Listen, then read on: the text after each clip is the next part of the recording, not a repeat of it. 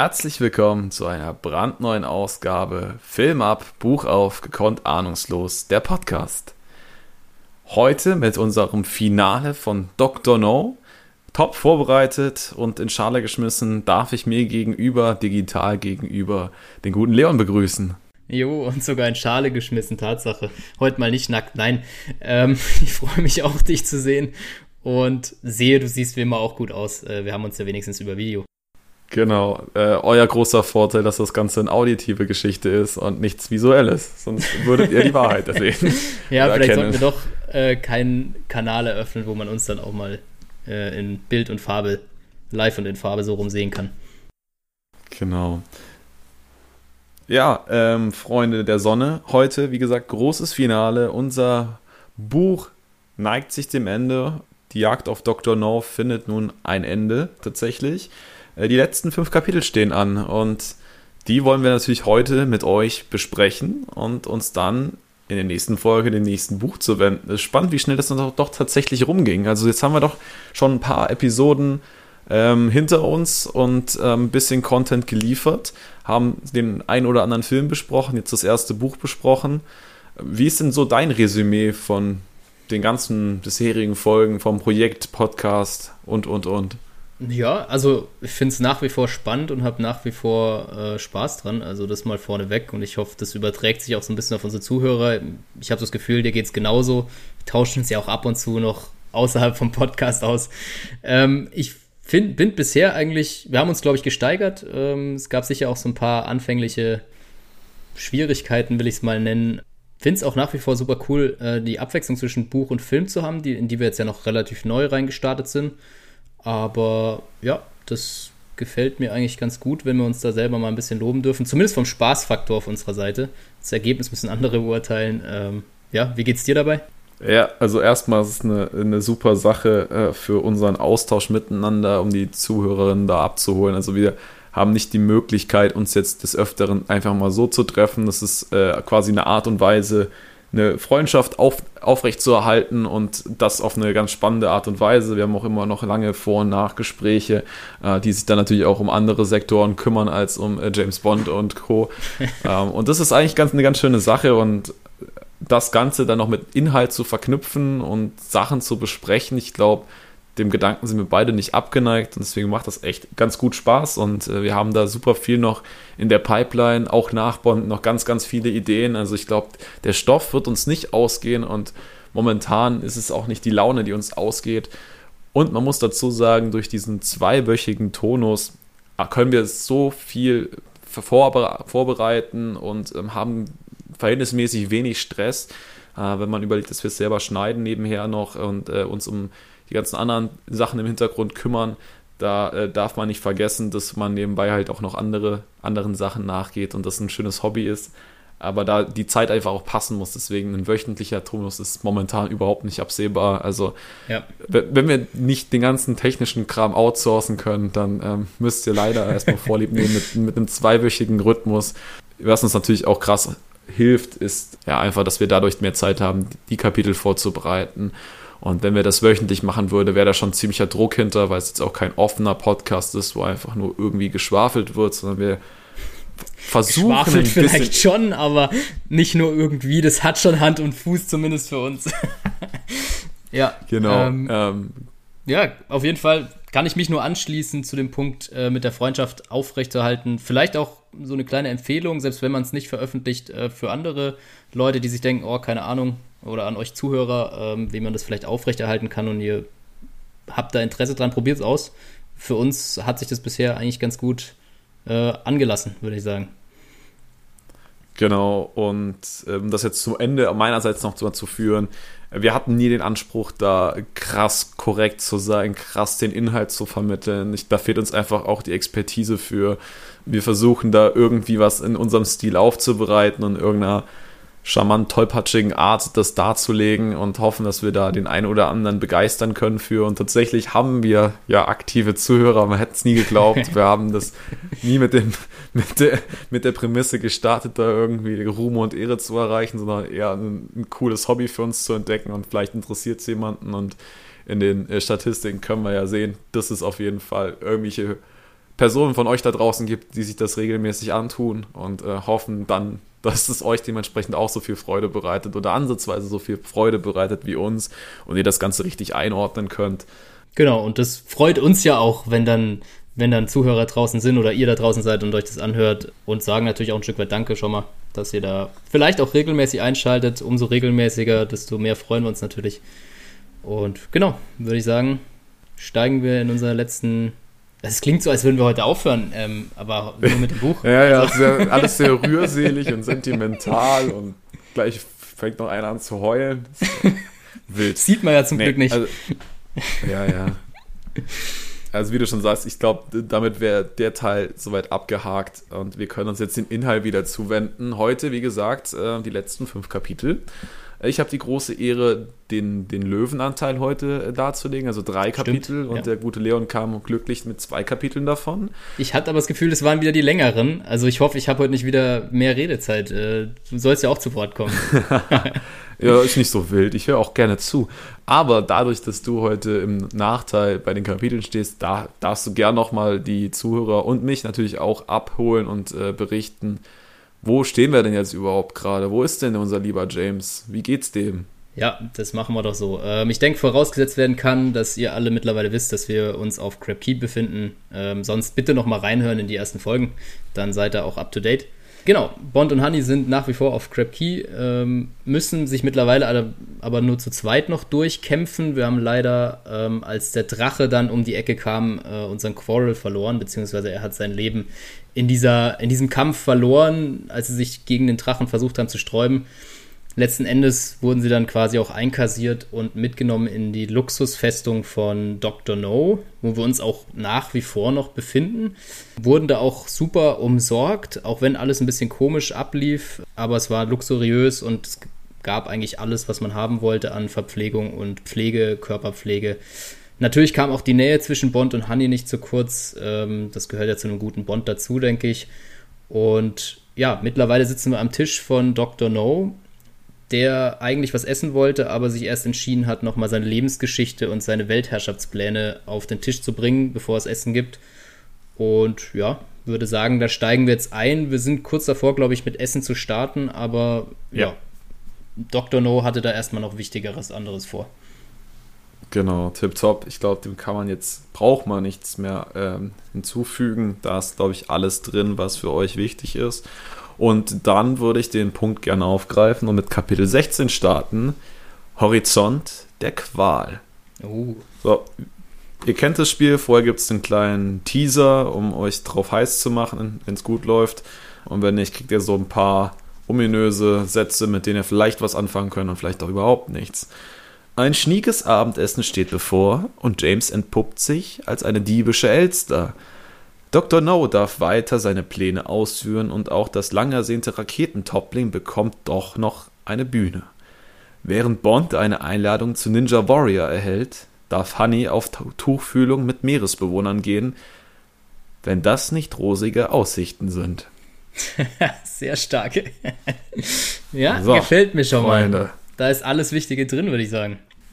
Ja, vielleicht, vielleicht auch nicht, aber das können wir jetzt in Ruhe besprechen wie gesagt, ich fange einfach an und wenn du was ergänzen willst, funkst du mir einfach dazwischen. Oder, ja, ich, ich versuche äh, nicht ganz so schlimm, wie es vielleicht sonst, wie jetzt gerade auch wieder super, ähm, dir dazwischen zu quatschen. Quatsch. Weltklasse, passend dazu.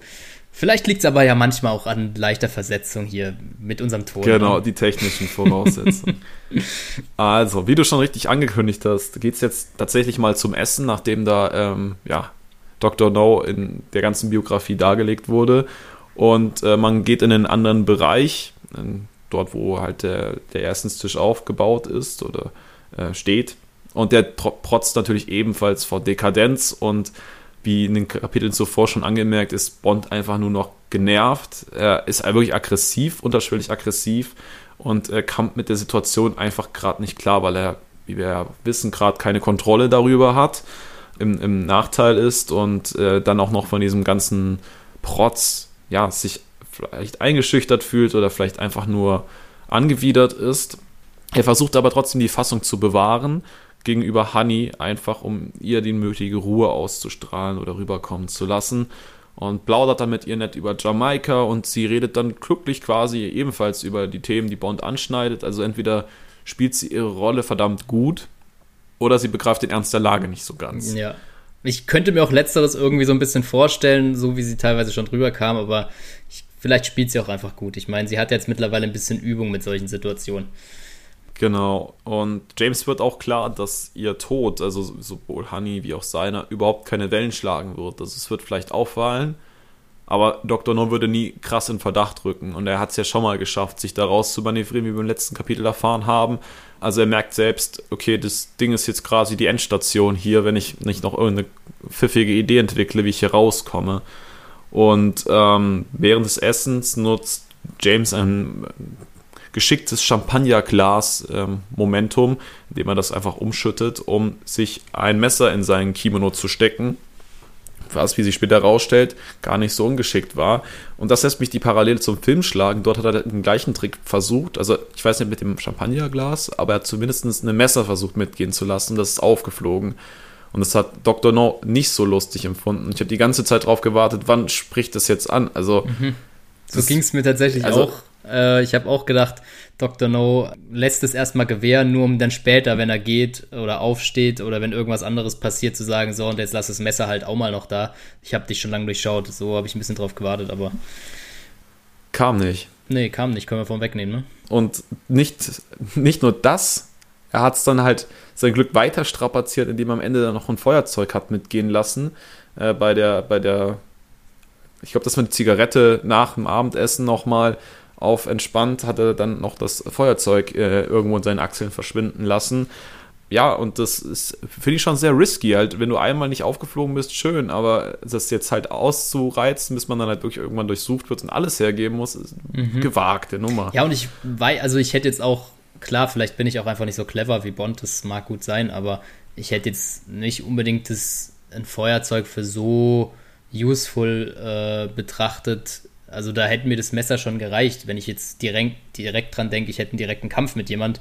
Da habe ich mehr von einem Messer ja. als von einem Feuerzeug. Also, und dafür nochmal diese Gefahr auf mich nehmen, weiß ich nicht. Aber man darf mich auch ein bisschen einfältig nennen in dem Fall. Ja gut, der gute Mann hat ja eine, eine Ausbildung hinter sich. Der wird schon wissen, was er da MacGyver-mäßig mit den Sachen anfangen kann. Dann kommt aber die große Auflösung vom Cliffhanger vom vorherigen Kapitel, wo es nämlich darum ging, dass James versucht hat, Dr. No zu bestechen, dass er sie gehen lassen soll und dafür eine Woche Vorsprung bekommt in der Flucht.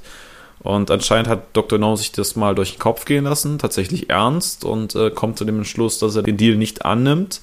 Und da ein Bluff seitens Bond tendenziell erahnt, und selbst wenn es kein Bluff sei, das argumentiert er auch, wäre es ihm relativ egal, weil er mit den Konsequenzen leben kann. Also er hat das Risiko kalkuliert ja. ähm, und alle Szenarien für sich durchgespielt und geht davon aus, dass in den meisten Szenarien er da als glückliche Person rausgeht in irgendeiner Art und Weise.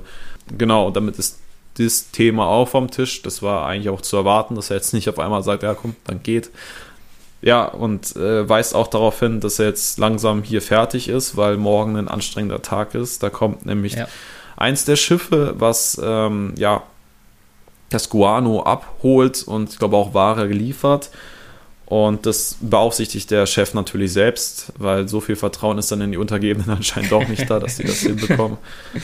Jetzt will James aber wissen, was, was steckt hinter der ganzen Geschichte. Also da muss ja mehr sein als diese Vögelgeschichte und No hat ja angekündigt, ah, okay, äh, ich brauche hier meine Abgeschiedenheit für größere Projekte und James will jetzt endlich wissen, was das für ein Projekt ist. Und äh, das war quasi der Funke, auf den Dr. No gewartet hat, weil er sich jetzt bestätigt darin fühlt, ihm endlich zu erzählen, um was es geht. Ja. Darauf hat er anscheinend die ganze Zeit gehofft. Und wir kommen zum lang ersehnten ähm, Raketentoppling. Also das, wo du mich noch gefragt hattest, äh, ob das Thema wäre ja quasi durch. Ja. Anscheinend war es das nicht. Nee, gefühlt sehr spät. Und bei mir steht hier auch endlich alles in Großbuchstaben mit dem Vermerk, ob du jetzt dann zufrieden bist, weil wir es ja schon ein paar Mal ja. davon hatten. Ich habe nicht mehr dran geglaubt. Jein. ja, ich auch nicht. Und ähm, ja gut, äh, ich glaube, das bringen wir dann später in die Bewertung eher rein. Hat jetzt auch nicht mehr so viel gerissen tatsächlich, das Wort mal erwähnt, mhm. aber wirklich eine Bedeutung hat es nicht. Äh, um euch kurz abzuholen, wie es jetzt hier im Buch dargestellt ist, in der Nähe liegen die Turks-Inseln mhm. mit einem Zentrum für Lenkraketenseiten der USA.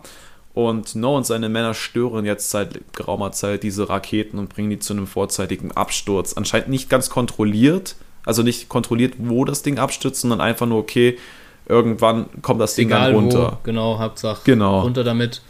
Und die haben auch einen ganz netten Partner dann da noch mit an, an Bord. Genau, nämlich die Russen. Klassischer kalter Krieg, äh, kaltes Kriegsszenario äh, wird durch die Russen unterstützt, die ihm dann mit ihrem Know-how und äh, die Technik mitliefern und das Ganze ja. betreuen.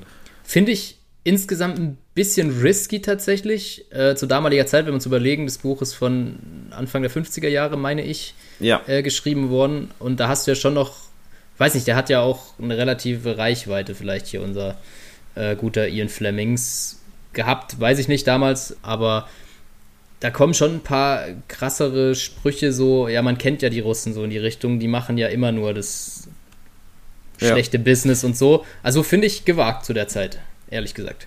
Ja, ja, also ist halt wirklich nochmal Öl ins Feuer gießen ja. letztendlich. Äh, genau das ist es halt. Und äh, klassische äh, Schemata aufgreifen, die gerade eh zur Verfügung stehen. Spannend ist natürlich, dass die Russen bis dato quasi keine Rolle gespielt haben, sondern es immer nur ja. um diese chinesisch, dunkelhäutigen Chinesen ging letztendlich. Ja, also sehr, sehr spannend. Und also es geht letztendlich darum, dass man ähm, die Raketen der, der USA runterbringt, sodass das Pentagon sich gegenseitig da, also die Leute vor Ort, sich die Schuld in die Schuhe schieben und man letztendlich diese Raketenstation schließt, beziehungsweise das dann als hoffnungslos ja. erachtet. Und James erkennt sofort, dass das halt ein verdammt lukratives Geschäft ist. Ja. Also es geht jetzt gar nicht um die Russen, das könnte halt an jede andere Weltmacht auch verhökern. Da nimmt man halt einfach den meistbietendsten mhm. und ruckzuck hat man da viele Interessenten und ja, er erkennt jetzt quasi auch, was Dr. No vorhat oder quasi treibt. Genau, bei mir in meinem Buchteil führte das noch weiter aus. Ich denke mal bei dir auch, du hast ja meistens eh mehr Infos. Er meinte dann auch irgendwie, ob man, und das finde ich spannend, gerade aus heutiger Sicht, wo man versucht, Raketen wieder landen zu lassen, meinte er, die könnte ja auch mal bei ihm dann, dass sie es so weit hinkriegen, dass sie bei ihm auf der Insel auf Grab Key landet und er sich die Technik dann da auch raussneaken kann oder irgendwie auf was anderes dann die Rakete ausrichten kann. Äh, fand ich spannend, dass man damals schon drüber nachgedacht hat, dass die Raketen ja vielleicht mehrmals benutzt werden können oder halt wieder landen können. Vielleicht noch als kleiner Zusatz. Genau. Aber damit soll es auch von meiner Seite gut sein. Ach Quatsch, dass da die, die Prototypen einfach rangezogen werden können. Wie gesagt, es ist einfach ein Geldgeschäft. Es geht da ihm gar nicht so sehr um diese Weltherrschaft. Es geht ihm mehr mhm. darum, Geld zu generieren und äh, da möglichst einen mächtigen Verbündeten auf seine Seite zu ziehen. Und James nutzt das natürlich aus und hinterfragt quasi, wie sehr den Russen denn trauen kann, ob die nicht ihn einfach nur ausspionieren und sich dann seine, seine Wissenschaft zu eigen machen. Ähm, also versucht er quasi eine Angst zu, äh, zu schaffen, so dass ja. er da eine bessere Rolle reinrutscht. Und da sagt, no, haha, mit der Eventualität habe ich längst gerechnet. Ich habe einen Maulwurf bei den Russen, der die da im Auge hat und äh, mir da regelmäßig Bescheid gibt, wenn da irgendwas schief läuft. Und bis jetzt läuft da nichts schief. Also ist alles im grünen Bereich. Ja, und ist dann halt auch e-, echt enttäuscht von James Dummheit. Also das wirft mhm, ihm dann halt auch ja. um die Ohren, dass er so eine dumme Idee da mit reinbringt, dass ja. der äh, göttliche Dr. No an sowas nicht hat denken können. Genau, dass er so derart ja. unterschätzt wird von Bond das kränkt ihn, glaube ich, sogar fast schon, kann man sagen. Ja, James hat wieder genug. Er ist jetzt, er, er merkt einfach, dass er verbittert wird und ähm, sieht halt wieder seine Chancenlosigkeit, einfach aus dieser Situation zu entrinnen, wie jetzt des Öfteren schon. Also ganz untypisch zum Film James, der irgendwie immer noch eine pfiffige Idee hat, äh, gibt sich der hier gerade so ein bisschen zwangsläufig geschlagen mhm. und fragt dann jetzt auch direkt danach, wie es jetzt mit ihm zu Ende geht. Also wie geht es jetzt weiter? Was ist, wie endet die ganze Geschichte? Und ja, die Wachen fixieren ihn letztendlich und Honey fragt, also ob der Tod wehtut letztendlich. Ja. Und No erklärt ihr ganz, ganz süß dann, äh, ja, also ich werde dir so lange Schmerzen zufügen, bis du dann tot bist letztendlich. Ja, selbstverständlich, also bitte. Ist doch ganz klar. Zählt dann erstmal, wie, wie sehr die ähm, Experimente in den deutschen KZs geschätzt hat und was für Vorteile für die Wissenschaft das bringt, solche Menschen äh, ja, verachtenden Dinger durchzuführen, wo, wo einfach nur gequält wird, um irgendwelche random Sachen angeblich rauszufinden. Ja, Honey soll quasi eine, eine zweite Messperson sein in, in dem mhm. Experiment. Mhm. Wie lange kann ich äh, fleischfressenden Krabben quasi standhalten? Äh, vor ihr war es eine, eine dunkelhäutige, die irgendwie, ich weiß nicht, vier, vier Stunden oder so ja, geschafft hat. Oder ich auch irgendwie auf dem Tarot, ja. Genau. Und ähm, dann letztendlich gestorben ist. Der, ja, der Dr. Neu jetzt halt gerne mal eine Weiße hätte als Vergleichsparameter. Und ja, nachdem sie da die ganzen Einzelheiten erklärt bekommt, wie geil das Ganze wird, äh, fällt sie dann auch in Ohnmacht und mhm. wird von den Wachen davongetragen. Und ja. James muss das Ganze halt einfach machtlos mit ansehen. Mhm. Aber er schafft es immerhin, Dr. No aufs Übelste zu beschimpfen. Das, dazu reicht es noch. Ist die Frage, ob das seine Lage halt in dem Moment so viel verbessert. Aber gut, man kann es ja verstehen. Der Plan war, eh, war sowieso gefasst für ihn. Nämlich James darf einen tödlichen Hindernisparcours bewältigen. Und deswegen wurde er auch extra zum Schlaf mehr oder weniger gezwungen und gemästet, damit er ja fit ist, also physisch fit ja, ist. Aus wissenschaftlicher Sicht, dass, dass da die Werte gut sind. Ja, ja, es ist alles höchst wissenschaftlich, mhm. was der Dr. Noda betreibt. Und er ist auch der Erste, der diesen Parcours durchlaufen soll und man hofft von, erwartet, dass er vernünftige Werte erreicht, äh, dann irgendwann trotzdem hops geht, aber wenigstens weit kam und dann sollen noch weitere Patienten folgen. Und Dr. Knows Variablen, die er damit messen möchte, ist einmal der Mut und den Überlebenstrieb oder Antrieb. Und ja, das ist so der Punkt, wo James dann auf den Überlebensmodus umschaltet und hofft einfach irgendwie aus der Situation ja. rauszukommen, nicht wegen seinetwillen, sondern primär wegen Honey, um, um sie da halt zu retten.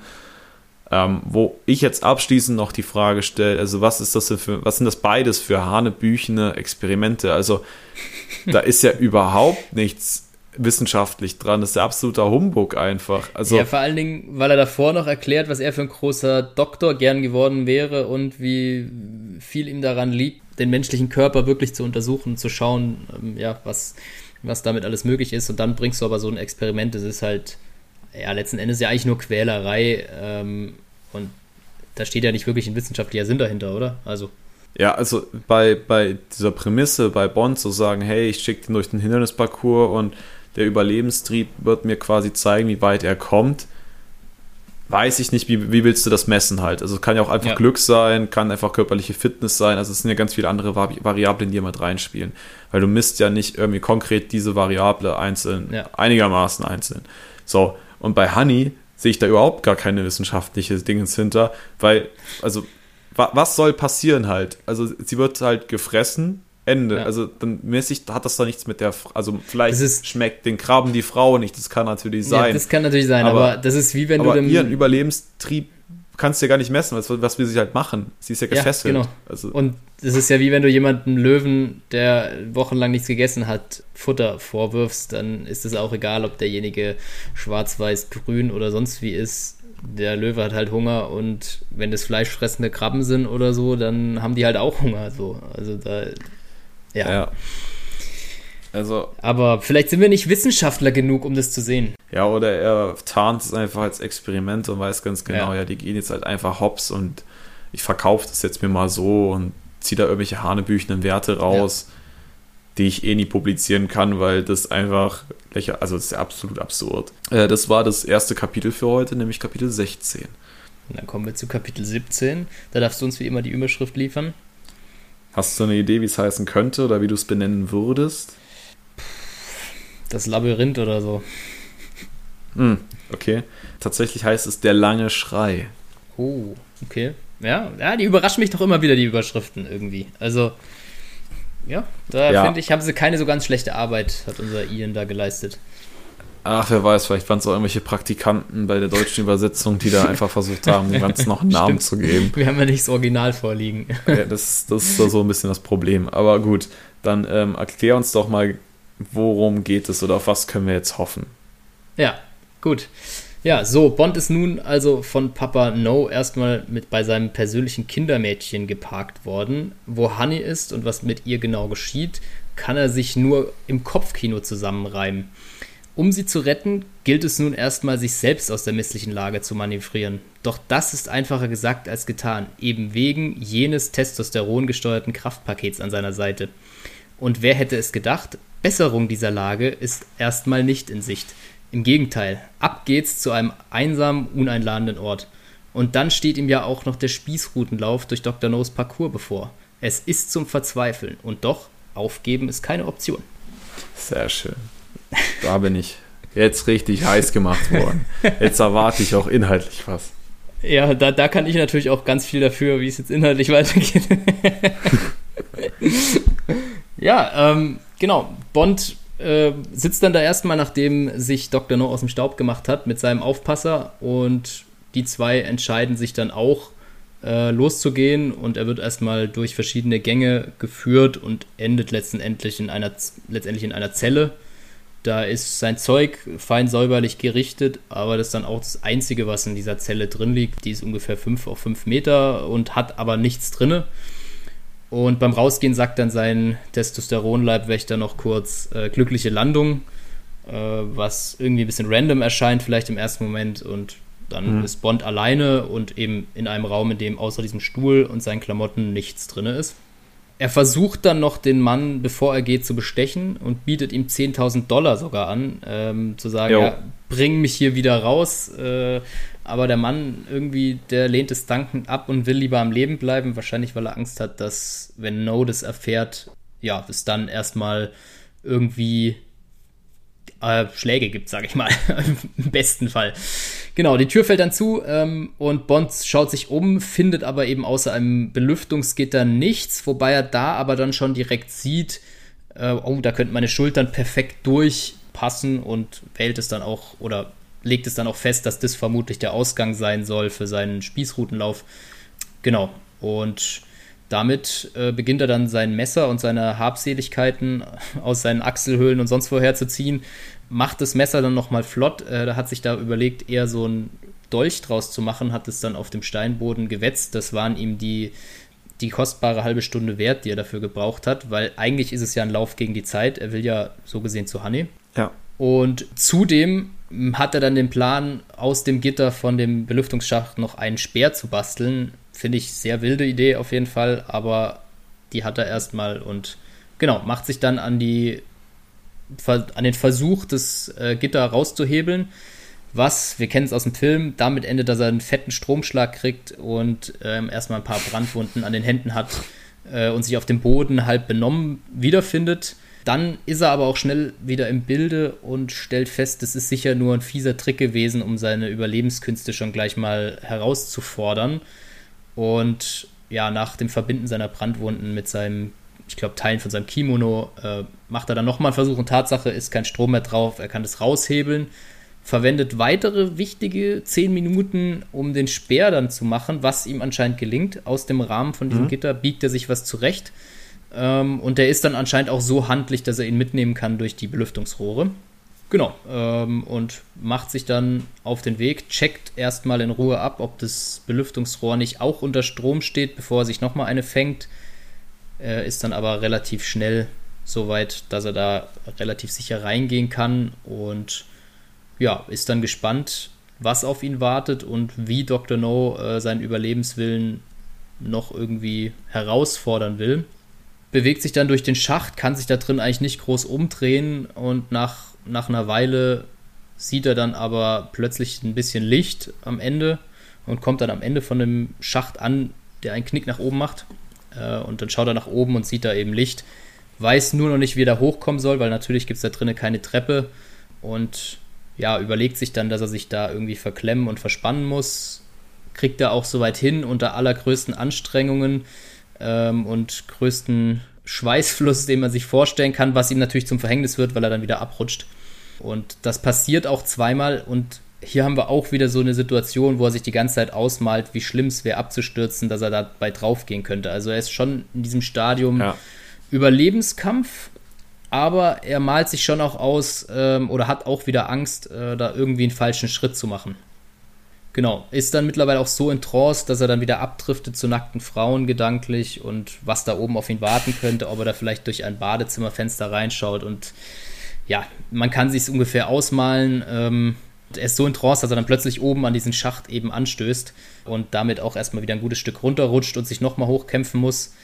Es dann aber schafft, sich oben um eine weitere Ecke herumzuwälzen und erstmal wie benommen in einem etwas kühleren Luftzug liegen bleibt. Ähm, ja. Genau. Und ist dann auch erstmal raus tatsächlich. Als er wieder zu sich kommt, schaut er dann um sich und erkennt, dass das Licht aus einem, einer Art Bullauge, was bei mir beschrieben, kommt, durch den ihn sogar jemand beobachtet. Und ich meine, es war sogar noch ein gehässiges Lächeln dabei, aber ob er das wirklich so mhm. genau gesehen hat, sei mal dahingestellt. Macht sich dann auf den Weg weiter vorwärts, weil er muss ja da irgendwie rauskommen. Und wer hätte es gedacht, das Feuerzeug wird nicht ganz unwichtig in diesem äh, Tunnelsystem, weil wir ja da in kompletter Schwärze sind. Also leuchtet er sich kurz den Weg und sieht, dass da nichts kommt als Schwärze und läuft erstmal weiter. Äh, bis es plötzlich super heiß wird im Rohr und er auch einen metallischen Geruch riecht. Und es so heiß wird, dass er sich dann, dass er merkt, wenn er hier weitergeht, holt er sich Brandblasen. Und er kann sich natürlich denken, das ist nicht Zufall, sondern das ist ganz klar so gewollt von Dr. No und ja, ist wahrscheinlich dann seine erste Prüfung. Versucht sich dann eigentlich kann man darüber lachen, weil er bindet sich alle möglichen Teile vom Körper ab, vor allen Dingen Knie, Füße, Hände, um über diese heiße Fläche zu gehen. Nur es ist natürlich so heiß, dass die ganzen Stofffetzen mindestens Funken sprühen. Ich weiß nicht, was da drin war, dass die Funken gesprüht haben. Bei mir haben sie Funken gesprüht anscheinend. ähm, jedenfalls, er kommt da drüber, holt sich relativ viele Brandblasen und ist danach auch erstmal, ja, er ist eigentlich durchgehend so im, in Trance und im, im ja, kurz vor Aufgabe und motiviert sich eigentlich immer nur damit, äh, dass er ja Honey retten will und die irgendwo auf ihn wartet. Und das gibt ihm dann wieder Kraft, weiterzugehen. Kann sich am Ende von dieser heißen Passage durch eine Art Tor rausretten. Da wird es dann auch schlagartig wieder kühler. Mhm. Und ja, muss dann erstmal verstaufen. Aber du wolltest was sagen, glaube ich. Ja, genau. Ähm, bis dahin ich ist wieder ja. Infos, die ich nicht, äh, die ich nicht nein, hatte. Nein, nein, nein, nein. Nein, ähm, alles fein. Ähm, bis hierhin ist es ja gleich wie im Film, nur dass im Film nie was von dem Parcours oder von einem ja. Spießrutenlauf erzählt wurde. Da ist er ja auch in die Zelle gekommen, ähm, hat mhm. da diesen Lüftungsschacht gesehen, wollte, wollte den rausholen, hat eine gewischt ja. bekommen, ist dann da reingeklettert. Es wurde immer enger, also ich glaube, er musste nicht hoch, sondern immer nur in die, in die Horizontale ja. klettern. Auf einmal wurde glaub, alles sehr, sehr heiß. Wasserprobleme. Genau, also wie gesagt, es wurde sehr, sehr heiß. Dann hat er sich auch, glaube ich, das, die Pfoten verbrannt und so, aber mhm. so krass extrem wie jetzt hier im Buch beschrieben, ja. wirklich, dass er da, also die Knie müssen ja wirklich todesoffen ja. gewesen sein und die Hände, also da äh, will ja, ich mir gar nicht vorstellen. Der ist eigentlich komplett durch in dem Moment, also.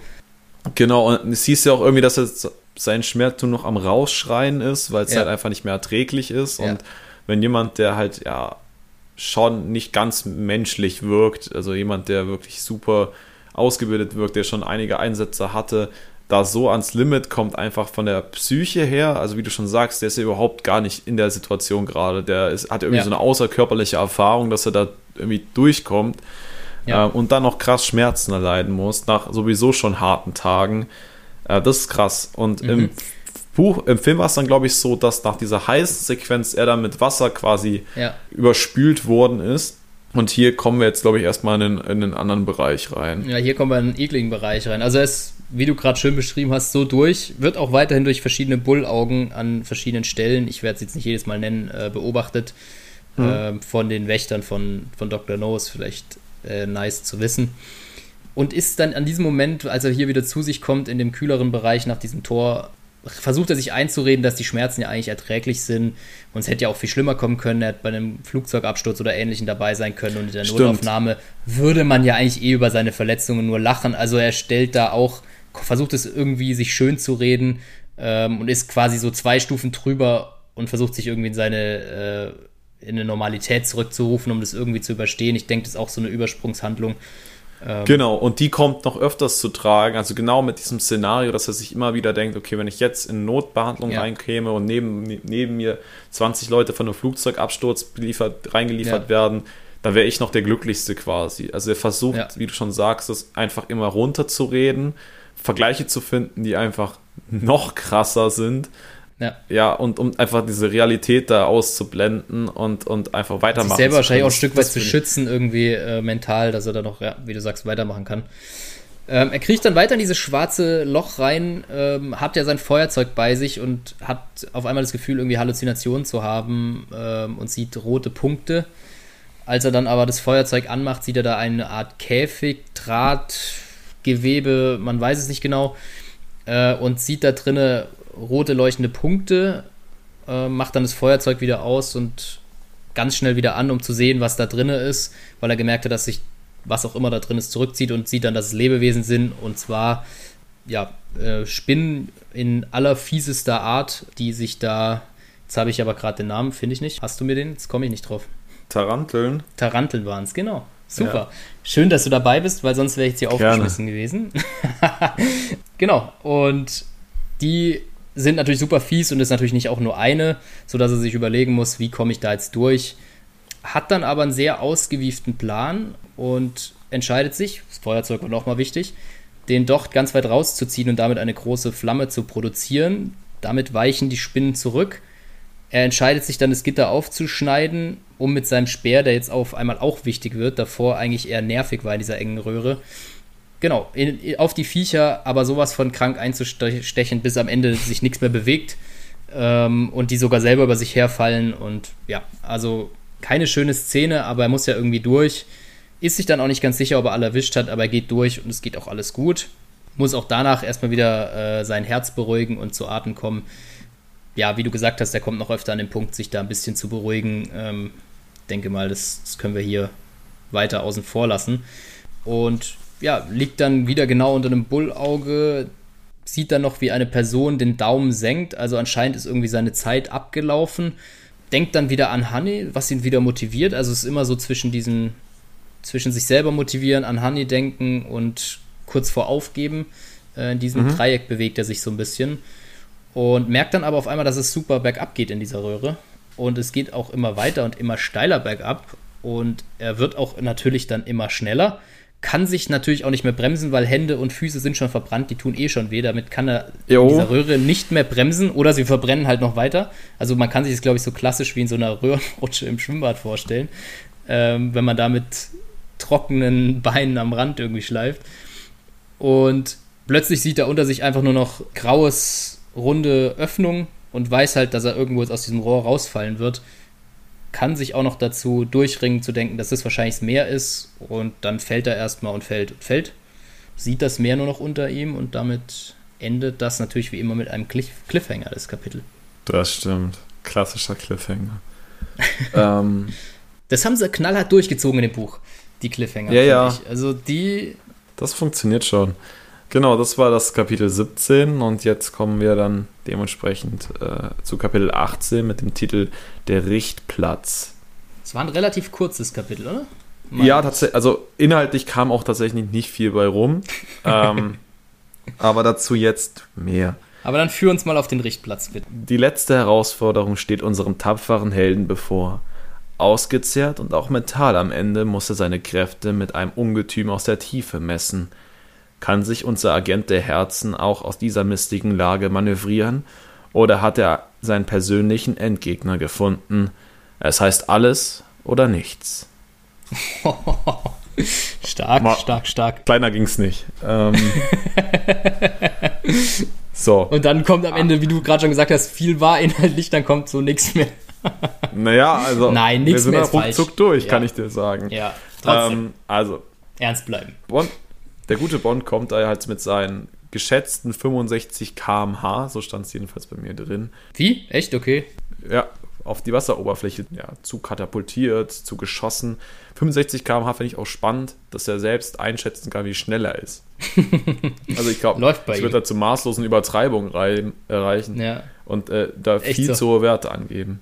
Ja, er, er kommt aufs Wasser, schafft es noch irgendwie im letzten Moment, sich da halbwegs elegant rein zu befördern, sodass es eher gewollt aussah als ähm, ja, eine Notdurft. Er verliert aber trotzdem das Bewusstsein. Also ich weiß gar nicht, ob es an diesem Kontakt zum Wasser lag oder einfach dadurch, dass er halt körperlich voll am Arsch ist, tausend mhm. Brandwunden hat und wenn da sofort. Wasser drauf kommt, vor allem dieses unsaubere, kalte Wasser, dass das einfach erstmal eine Überreaktion vom Körper ist und du dann erstmal weg bist. Ja. Ähm, ich frage mich nur, warum er dann nicht ertrinkt, ehrlich gesagt. Ähm, ja, er hat weil irgendwie wenn er das. unmächtig ist, ja. Er hat das gottverdammte Glück, dass er halt sehr, sehr schnell wieder zu sich kommt und äh, dadurch dann schafft, sich auf den, auf den Rücken zu drehen, um an Luft zu kommen. Äh, und sich dann auch noch in der Nähe von diesem riesigen Zaun befindet, weil ihr müsst euch vorstellen, dass der Bereich ist quasi eingezäunt, eine eingezäunte Area, die quasi äh, vor der Bucht liegt oder eine Bucht ausmacht und ähm, James sehr an dem Zaun dran ist und da erstmal da hochklettern kann und äh, sich da erstmal quasi auskotzt und äh, vollkommen fertig an diesem Zaun hängt wie Jesus am Kreuz.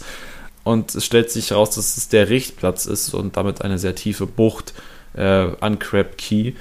Und Bond bemerkt auch, dass er halt aus allen Löchern quasi blutet und damit verschiedene Fische anlockt und er ja. dann Angst hat, dass er irgendwelche Ungetüme aus dem Meer zu sich zieht. Also ist ja klar, dass Haie existieren und äh, auch andere äh, Barracudas wurden, glaube ich, genannt, die genau. halt weniger Spaß dran haben, beziehungsweise doch Spaß dran haben, sich mit blutigen Leuten ja, da auseinanderzusetzen. Wo er weniger Spaß dran hat als die, an den kleinen Fischchen. Genau. Und er ist jetzt halt physisch, also jetzt auch physisch, aber davor ja schon psychisch komplett am Ende und ist auch bereit eigentlich aufzugeben. Also ja. Ihn treibt gerade irgendwie nichts mehr richtig an und ist auch dabei mit der Situation, sich einfach abzufinden, an diesem gottverdammten Zaun hängen zu bleiben und mhm. zu gucken, was passiert, als dann ein großes Tier sich aus der Tiefe nähert und dann nochmal seinen letzten Funken Überlebenswillen reaktiviert, äh, weil es wieder so eine Do-or-Die-Situation wird und ein, wir hatten es nicht kleiner, 15 Meter langer Tintenfisch sich nähert. ähm, ich habe ich hab mal gegoogelt, ich glaube, der größte lebende Tintenfisch oder tote Tintenfisch, den man gefunden hat, oder ich weiß gar nicht, wie die, die Unterart heißt, war 18 Meter. Also es ja. ist gar nicht so sehr aus der Luft gegriffen. Ähm, aber ist schon halt dann ein aber besonderes halt am oberen, am oberen Rand natürlich. Ja, total. Wie immer bei Bond. Bond betet im Geiste alle Eigenschaften von diesem Vieh runter. Also er geht dann quasi einmal das ja. Lexikon durch und überlegt, ah ja, äh, Tintenfisch, aha, der hat das und das und kann das und das und äh, ich kann, kann jetzt, hab die und die Möglichkeiten oder eben nicht. Und kommt einfach zur Erkenntnis, okay, er ist mächtig am Arsch, weil ja. das Vieh einfach genug Arme hat, um ihn komplett zu zerreißen mit den Saugnäpfen etc.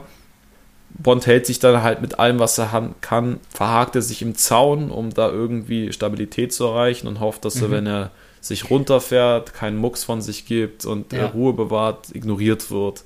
Aber da habe ich auch noch schon mal noch mal eine Frage. Äh, vielleicht ja. ist mir das auch nicht ganz klar geworden, aber er ist, er ist, ja aus diesem Zaun auf die andere Seite geklettert. So ist er außerhalb von dem, wo sich das Vieh ja, ich glaube, befindet. Ich glaube nicht.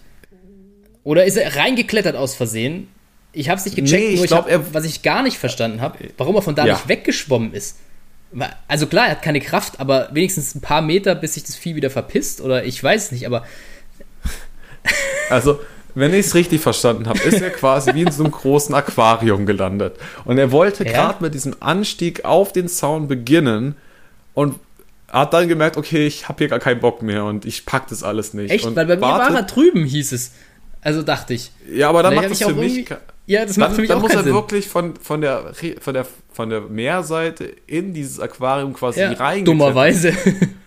Was so, man also, ihm eigentlich auch vorhalten könnte, dass er schlau genug ist, es nicht zu tun. Dass er das noch wenigstens abschätzen kann. Also mit, mit der Sache kam mir nicht so ganz logisch äh, gedacht, klar. Aber es ist okay.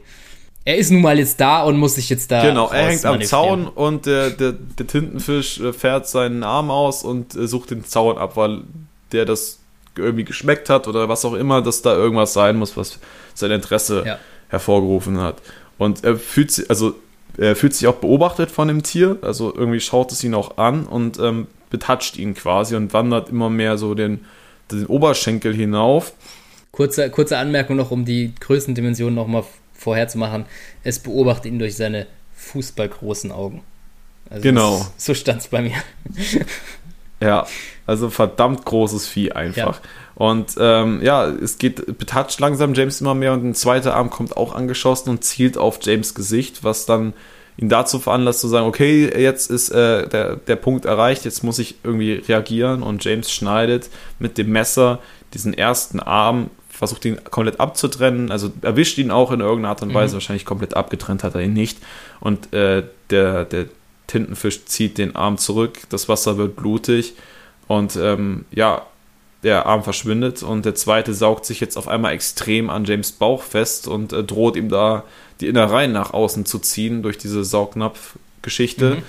Ähm, und James sticht dann einfach notgedrungen wie ein Berserker auf diesen Arm ein, ähm, der sich dann im letzten Moment noch zurückzieht.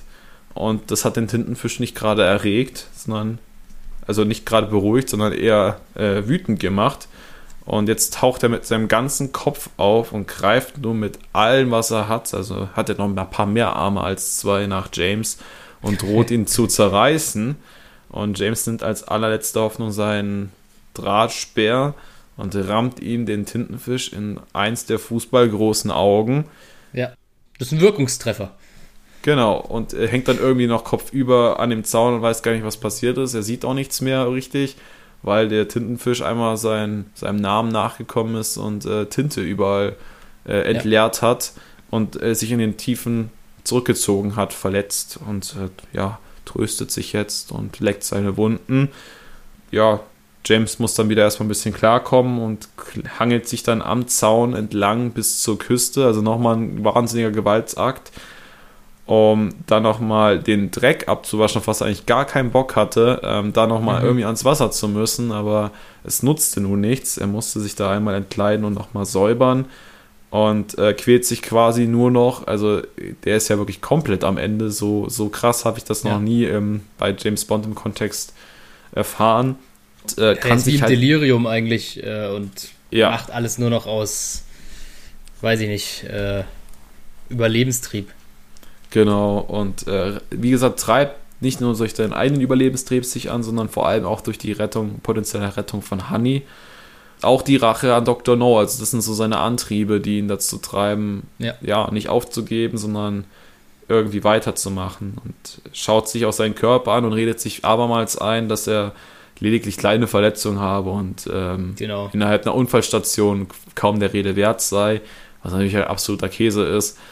Ähm, Ja. Der Mann ist einfach komplett geschädigt am ganzen Körper und ähm, ja. müsste dringend irgendwo in Unfallstation.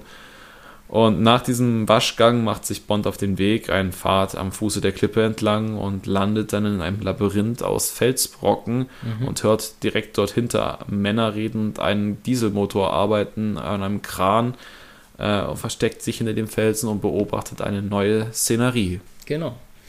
Ja, da sind wir nun. Soweit hat er sich ganz gut geschlagen durch, das, durch seinen Spießrutenlauf. Ich glaube, spätestens mit der Krabbe, so hat er, oder mit der Krabbe sage ich schon, mit dem Tintenfisch, sorry, ähm, hat er spätestens, glaube ich, hatte No mit gerechnet, dass Bond am Ende ist. Äh, das war, glaube ich, eigentlich Ja. schon der letzte Endkampf, wenn es nicht vorher schon irgendwie zu Ende geht. Äh, aber ja, hat er sich ganz gut durchgemogelt. Gemogelt? Durchgekämpft. Gebissen. Stimmt. Genau. So, wie viele Kapitel verbleiben uns? Noch zwei Stück und wir Ja. haben noch nichts von Showdown gehört, ne? Nee, Was ist denn da los? jetzt haben wir Kap Kapitel 19. Kapitel 19, ja. Und wie heißt es denn? Ein tödlicher Schauer. Okay. Ja, okay, das finde ich, ganz, ganz gut getroffen eigentlich. Gut, gut. Dann komme ich wie immer mit meiner kleinen, mit meinem kleinen Teaser hier an. Ähm, ja. Und nun kein Vor und kein Zurück oder was? Das muss Bond, da muss Bond sich dringend etwas einfallen lassen. Und in 0, nix, wie es so seine Art ist, steht sein Plan. Aber Achtung, hier gilt es mit allergrößter Vorsicht zu Werke zu gehen, um ja keine Aufmerksamkeit auf sich zu ziehen. Schließlich geht es ja letzten Endes darum, irgendwie heil aus dem Schlamassel herauszukommen und natürlich im besten Fall dazu auch Honey lebend noch zu retten. Apropos Honey, was ist eigentlich wohl gerade bei ihr los? Ja, was ist bei Honey los? Ja, die- Frage hat er sich oft gestellt. Ich meine, er hat auch schon mal drüber nachgedacht, ob sie überhaupt noch lebt. Ähm, Ja gut, es hat auch eine Weile gedauert, ne? Also das schon war jetzt ja bisschen kein unterwegs. Ding von, von 20 Minuten regelmäßig. musste er Ja. auch einfach mal ausruhen. Er weiß ja dann halt selbst auch nicht, wie lange er dann gepennt Ja, hat. um vielleicht äh, den Zeitkontext einzuordnen. Ich habe mir hier notiert, er steigt aus dem Wasser, ist ungefähr 6 Uhr morgens. Und im Ja. Gefängnis war es 10 Uhr abends, 10.30 Uhr oder so. Ja, äh, hat er mal irgendwo fallen lassen. Sch- Schon ein paar Stündchen. Und er ist noch nicht bei Honey, also jo, soll er sich vielleicht langsam Oh. mal ranhalten. Wenn sie noch lebt, ja. Genau. Naja, jedenfalls ist er da jetzt hinter dem Felsen, wie du gerade so schön beschrieben hast. Wir wissen erstmal nicht, was er da genau gesehen hast, äh, hat, aber er legt sich einen Plan zurecht, deckt sein Messer nochmal ein, Feuerzeug lässt er zurück, bringt eh nichts mehr und überdenkt seine aktuelle Situation. Dafür schaut er nochmal um die Ecke und wir erfahren jetzt endlich, da ist die Szenerie aufgebaut. Großes Schiff wird gerade mit Guano beladen aus einem Förderband, das durch den Berg durchgeht äh, und von der anderen Seite vom Berg kommt wir haben einen Steg in T-Form und einen Kran, der von diesem Förderband den, den letzten Teil lenken kann, um das Schiff möglichst gut zu beladen. Und ja, insgesamt sieht er nicht wirklich viele Personen. Einen Wachmann auf dem Boot, einen im Kran, der steht mit dem Rücken zu ihm. Und er sieht natürlich Dr. No, der das Ganze überwacht und auf dem Steg herumstolziert. Ja, alles und nicht allzu weit weg, ja? Genau, da habe ich mich gefragt, wenn doch Dr. No diese Experimente angeblich so wichtig sind, und das ist ja wirklich nichts, was jetzt in Regelmäßigkeit hat, warum interessiert ihn das so überhaupt gar nicht? Ja, also warum schickt er nicht mal eine Wache dahin und der soll irgendwie sich dieses Gemetzel von dem Tintenfisch mit James genau. angucken. Und so, am besten noch also Protokoll weil, führen oder so. Ja. ja, weil, also das wird ja nicht aufgezeichnet oder so. Wir sind ja, ja in, den, in den 50ern.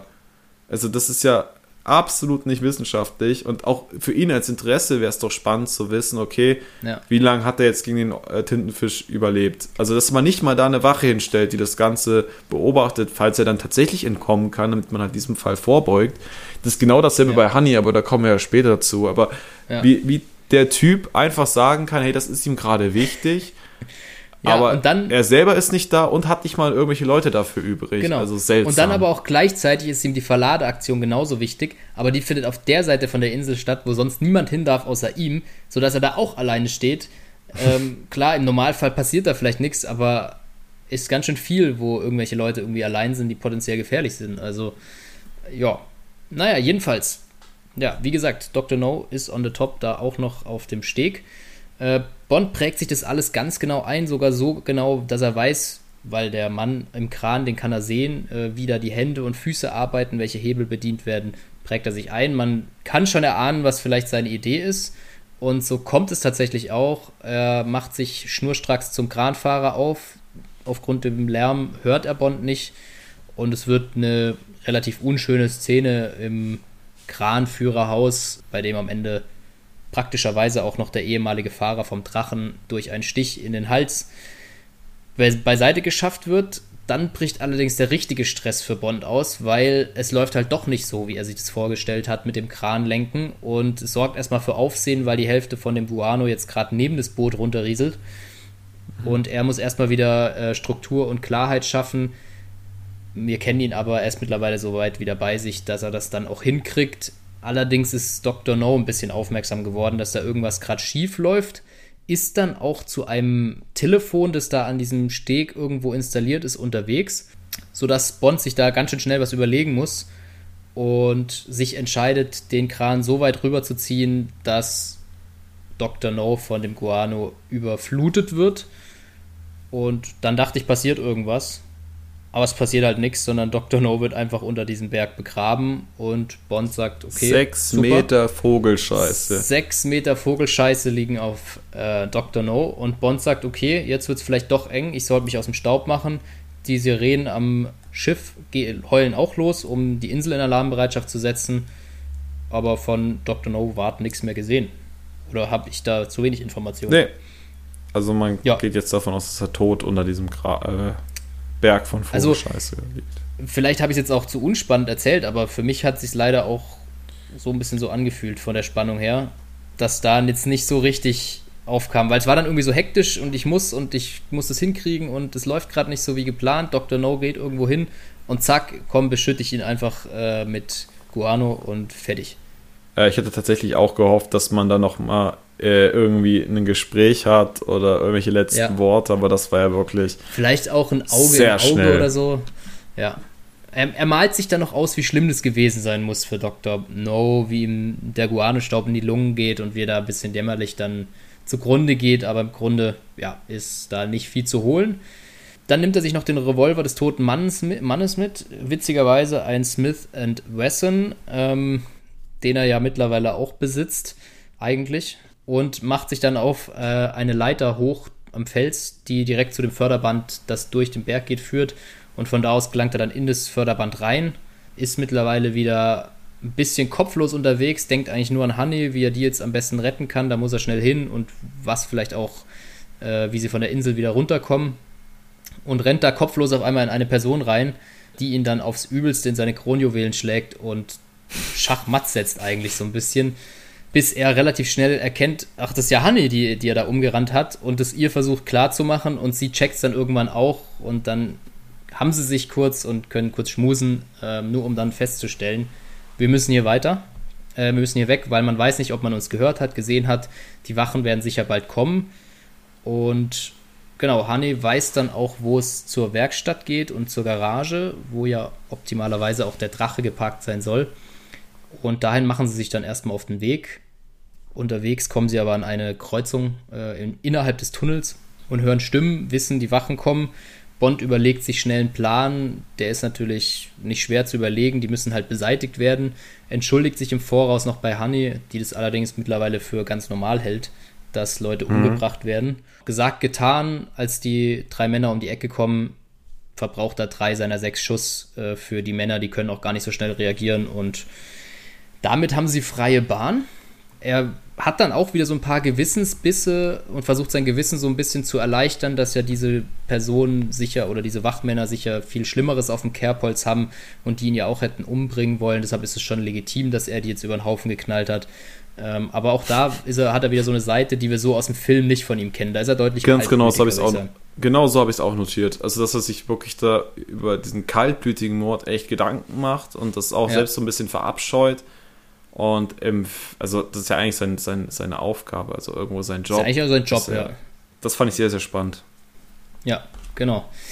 Nun ja, sie gehen weiter, treffen dann auch die Werkstatt oder kommen bis zur Werkstatt. Unterwegs legt allerdings Honey noch kurz, die auch kräftetechnisch anscheinend komplett am Ende ist. Da macht sich Bond dann auch wieder Vorwürfe, ähm, dass er jetzt so schnell da gerannt ist und sie nicht daherkam. Jedenfalls erreichen sie aber die Garage und finden die leer vor, was ganz praktisch ist. Der Drache hat auch die Luke gerade offen und nichts wie rein da.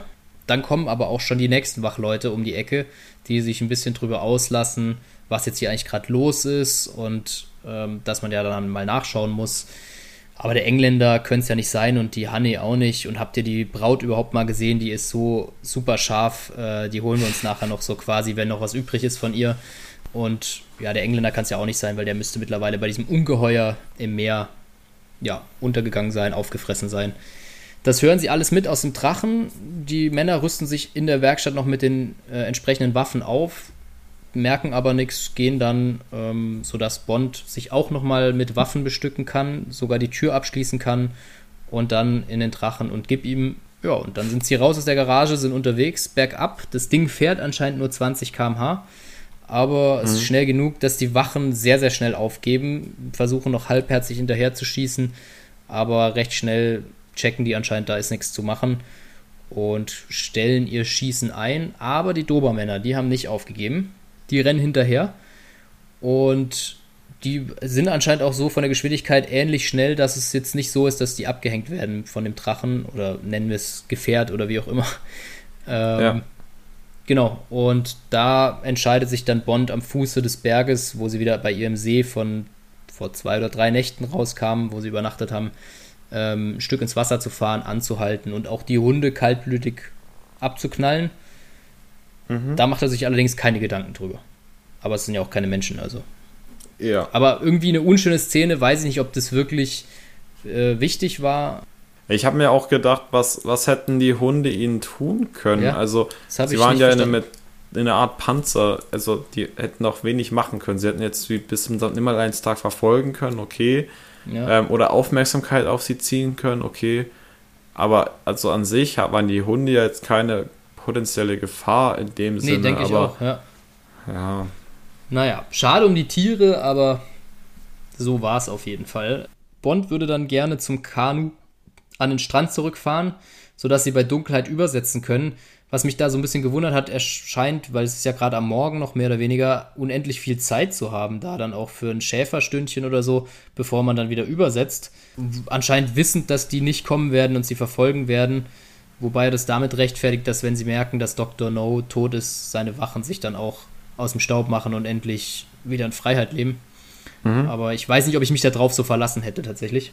Dann sind sie da eben unterwegs und Bond hätte gern noch die Geschichte von Honey, die natürlich noch viel zu erzählen hat. Die hört er sich dann während der Fahrt auch an, da haben sie genug Zeit dafür und letzten Endes war es so, dass Honey gesagt hat, ich bin gar nicht bewusstlos geworden wegen den Krabben, weil die sind gar keine fleischfressenden Krabben, da braucht man gar keine Angst vor haben, ich kenne mich ja aus mit den Tieren, sondern ja, ich bin unmächtig geworden, weil es ja so schlimm war, was sich Dr. No für dich, mein Liebling, ausgedacht hat, äh, was den Bond erwarten wird. Und ja, dann hat sie halt gesagt, ja, die Krabben kamen da, das war ein bisschen unangenehm, aber das Schlimmste war eigentlich, sich auszumalen, was Bond widerfährt, sodass sie dann am nächsten Morgen, als sich die Krabben bei Helligkeit wieder verzogen haben, sie auch nicht wirklich angerührt haben, nur über sie drüber gekrabbelt sind, äh, wieder verzogen haben, konnte sie sich aus ihren Fesseln losreißen. Da sind wir jetzt bei deinem Punkt, wo du gesagt hast, warum steht da jetzt keine Wache? Vielleicht ein bisschen einfach für sie, ja. sich da loszureißen und ja, genau. Das Schlimmste war eben an Bond zu denken und sich die Witze oder die Sprüche von den, von den Wachen, die am Anfang sie festgekettet haben, anzuhören. Ja, Bond ist natürlich voll auf beglückt und des Lobes, dass sie sich da befreien konnte und kann es kaum erwarten, ihr jetzt endlich auch den wohlverdienten Kuss auf die Nuss zu drücken, nein, auf den Kopf, äh, auf den Mund, wo auch immer, man weiß es nicht. Und dann hört, steht bei mir nur noch ein Satz, dann bricht das Auto oder dieses Gefährt Drache aus und fertig mit dem Kapitel. Okay. Also man weiß nicht, ob sie beim Strand ankommen, aber ich gehe mal davon aus.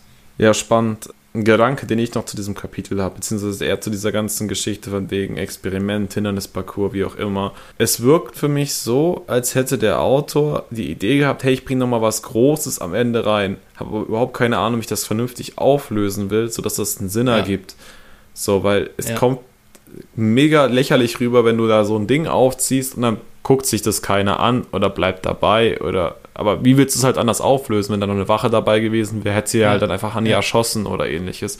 Aber das, das wirkt so, also es hat so viele Plotholes einfach, dass einfach beide Experimente überhaupt nicht ansatzweise beobachtet werden. Und gerade wenn du es als Experiment deklarierst, dann wäre ja der Outcome schon ganz interessant. Ja, ähm, tatsächlich.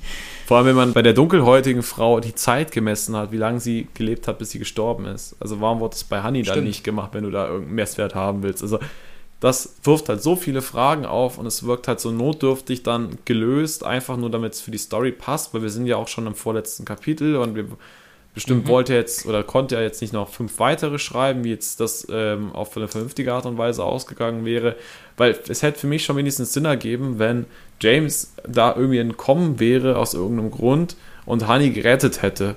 Da, also im Sinne von, hat irgendwelche Wachen überwältigt, um mhm, sie genau, dann zu Genau, da gibt es noch eine Auseinandersetzung aber, oder so, ja. Aber dass aber. Die, der ganze Sicherheitsapparat so notdürftig ist, dass man da so ein Geschiss drum gemacht hat, dass mhm. die da zu essen bekommen haben, in so einem Luxusding ja. gewohnt haben, ausgestattet worden, ein riesen Bohai gemacht wurde und am Ende kratzt es überhaupt keinen, was mit denen passiert. Genau. Und vor allen Dingen davor seltsam. waren ja auch die Maßnahmen und so, die die, Wech die Wachen ergriffen haben, bei der Suche davor durch die Mangroven, Beschuss am Strand. Da, war, da hat es ja alles funktioniert, aber vom einen auf den anderen Moment sind die Wachen halt wie Statisten, die anscheinend verlernt haben, was eigentlich ihre Hauptprofession in dieser ganzen Situation auf dieser Insel ist. Und dadurch wird es, finde ich, als Leser vom Gefühl her Bond und Honey sehr leicht gemacht, da auch wegzukommen. Und es ist anscheinend auch jetzt keine größere Schwierigkeit mehr, darunter bis zum Strand zu kommen. Wo ich mir ja. jetzt gedacht hätte, da, da wird sicher noch mal 50.000 Sachen versucht, um die noch irgendwie aufzuhalten, weil die meisten Wachen wissen ja noch nicht mal, dass Dr. No ab, ja, tot ist, also nicht mehr am Start ist. Ja. Das ja, passt für mich auch nicht so ganz. Ich habe das Gefühl, man hat es versucht, ein bisschen sehr zusammenzupressen, weil, wie du sagst, das Buch schon zu lang war oder ich weiß es nicht, sehr komprimiert und dadurch geht, finde ich, einiges verloren, was man noch hätte vielleicht rausholen können. Ja. Vielleicht kommt es ja noch im 20. Kapitel. Also. ja, gute Überleitung, die nutze ich doch direkt. Äh, Kapitel 20, die nächtliche, Schul äh, also nächtliche Schulden. Ähm, leite ich mal ein mit meinem kurzen Teaser, Schmankerle, wie auch immer. Ende gut, alles gut. James darf noch einmal zu einer finalen Besprechung beim Gouverneur antanzen. Er hat langsam genug von Jamaika und ist froh, wieder ins regnerische London zu dürfen. Jedoch hat er noch ein allerletztes Date mit Honey. Wie geht es fortan weiter mit Crab Key? Was sind Honeys Pläne für die Zukunft und hängt 007 seinen Job für die blonde Schönheit an den Nagel? Viele Fragen brennen uns unter den Nägeln zum Ende dieser Geschichte. Schauen wir mal, ob wir alle beantworten können. Ja, man darf gespannt sein. Aber ja, da hast du nochmal ganz schön viele Fässer aufgemacht. Jetzt musst du auch liefern dann, inhaltlich. Inhaltlich, genau. Wenn nicht, erfinde ich einfach was, was damit passt dann. Ja, ja. Ja. Es wertet das Buch vielleicht auf nochmal. Genau, also wir springen erstmal grundsätzlich zum Beginn des Kapitels. Wir befinden uns nicht mehr auf Crab Key, wir sind nämlich bei einer Besprechung beim Gouverneur. Mit dem sind wir ja nicht so positiv verblieben, beziehungsweise James' Geht Bild so. von ihm war recht negativ. Und dem sein Arsch geht halt mächtig auf Grundeis, weil er jetzt halt merkt, oh, das ist unter meiner Schirmherrschaft passiert und äh, da waren ja Leute, die mich darauf hingewiesen haben und ich habe das runtergespielt. War vielleicht nicht so smart und hat jetzt schon Angst vor dem Kolonialminister, der ihm vermutlich die Hölle heiß machen wird, wenn das alles äh, rauskommt. Äh, und bittet deswegen Bond nochmal um Verschwiegenheit und alle anderen Beteiligten vor Ort, das ist einmal der hohe, hohe, Militärsoffizier, der Kommissar und der Vize-Gouverneur, drängen ihn quasi zum schnellen Handeln und dass James Verschwiegenheit hier absolut nebensächlich ist, ähm, weil man da gefälligst selbst irgendwie mal reagieren muss und das so oder so an die Öffentlichkeit kommt. Und Bond ist das gerade alles hier vollkommen scheißegal. Der ist mit den Gedanken wo ganz anders. Er will einfach nur nach Hause. Er will nach London und er freut sich auch an dem schönen und wechselhaften ja, Wetter von London oder von England letztendlich. Und äh, will einfach nur weg von diesem extrem negativ behafteten Ort Crab Key von ihm. Mhm. Ähm, denkt auch nochmal an Dr. No und fragt sich, ob äh, dessen Leiche mittlerweile ausgegraben sei und wohin. Es beschäftigt sich auch tatsächlich so ein bisschen mit dem Tod, überlegt nämlich, wo die Seele jetzt von Dr. No ist und äh, denkt auch nochmal an Crobble und äh, hofft, dass Ja, dessen Seele stimmt. an einem viel besseren Ort ist als die von Dr. No ähm, und denkt nochmal daran, was Crobble alles für ihn getan hat, was äh, ich ganz schön finde, weil es im Film überhaupt keine Bedeutung mehr findet, leider. Ja, und er, er macht es ja auch ziemlich positiv, wie was er Tolles und Freundschaftliches und Hingebungsvolles für Bond getan hat. Das finde ich eben nochmal so eine coole Würdigung zu sagen. Ich sage jetzt nicht nur, er war halt dabei, sondern Mhm. hat sich wirklich aufgeopfert ähm, und viel gegeben. Genau, und äh, er versucht auch zu ergründen, ob jetzt Dr. No's Seele in Anführungsstrichen einfach grundauf böse war oder ob die einfach eine kranke Seele war und der einfach Hilfe gebraucht hätte, um vielleicht doch wieder irgendwie in eine Art Leben reinzukommen. Also er, er versucht da echt viel zu reflektieren und äh, ja, wird dann quasi aus seinen Gedanken gerissen, als der Vizeminister den Großteil von James Arbeit lobt und sagt, also ohne diesen Mann hätte das hier nichts gegeben und äh, drei Viertel des Weges hat er bestritten und jetzt können wir uns Ja. mal hier am, am Riemen reißen und äh, das Ding vernünftig zu Ende bringen, ohne da London oder James nochmal zu involvieren. Ja, und er soll auch eine, eine Anerkennung eigentlich erhalten und sehen dann die Gedanken vom Gouverneur oder lesen vielmehr die Gedanken vom Gouverneur, der panische Angst vor der Presse hat, vor allem vor negativen Schlagzeilen Ja. und will jetzt einfach diesen Spieß umdrehen, indem er angeblich notgedrungen äh, der, dem Plan der anderen zustimmt, an die Presse zu gehen und weiß jetzt schon genau, welchen Hansel er wie anspricht, um das für sich positiv zu vermarkten, dass er da ähm, die Initiative ergriffen hat, um da ja positiv wegzukommen. Also man merkt halt, wie, wie selbstbezogen das Ganze ist und wie, wie unehr, also ja, einfach nicht ehrlich und auf sein eigenes Wohl bestätigt besonnen. ja, genau, bestätigt ja auch irgendwie das Bild, was wir beim ersten Aufeinandertreffen schon von ihm hatten. Er ist halt einfach kein Sympathiebolzen, sondern ein selbstgerechtes Schwein. Ja, genau das, was man sich halt von so klassischen Politikern halt vorstellt. Das ist halt so ein super, also Ja. dieses klassische, klassische Stereotyp quasi von einem Politiker, der nur auf sein eigenes Wohl besonnen ist und Angst hat, äh, wenn er da irgendwie die Leichen mal ausgegraben werden, die er im Keller hat. Ähm, sehr Ja. spannend und damit endet das Gespräch auch letztendlich und der Bond will davonfahren, wird noch vom Vize-Gouverneur kurz aufgehalten, der ihn darauf hinweist, dass er ja eigentlich ins Krankenhaus noch gehöre und sich da anscheinend äh, mehr oder weniger selbst entlassen hat. Und äh, entschuldigt sich auch nochmal für das Verhalten des Gouverneurs, weil das schlägt anscheinend nicht nur James negativ auf. Aber James sagt, er will jetzt nach Bow Desert zu, zu Honey letztendlich. Ja. Ja, was ich noch spannend fand, weil du es gerade auch angeteasert hast, ähm, eben der Vizegouverneur entschuldigt sich nochmal für den Gouverneur und das fand ich halt krass, wie er so sagt, so, yo, ich werde irgendwo vielleicht auch ein, Wort einlegen, dass du dabei warst, Bond, aber jetzt nicht so, ey, ich danke dir übel krass, dass du mir hier vielleicht auch den Scheiß vom Hals geschafft hast, ähm, mhm. sondern, ja, ich erwähne dich dann mal irgendwo, dass du dabei warst. Dabei hat er ja den Bärenanteil, wie der Vizegouverneur ja vorhin richtig genau. gesagt hat, erledigt. Zeigt ja noch mal einmal mehr, was, was das für ein tolles Verhältnis ist. Exakt. Ähm, also wie gesagt, ein eher unschöner Charakter. Ähm, James, wie gesagt, möchte sich dann um Honey kümmern, weil das anscheinend auch nicht so gut geht bis jetzt. Und versucht ja dann auch direkt beim Vize einen Job klarzumachen beim Institute äh, of Jamaica, mhm.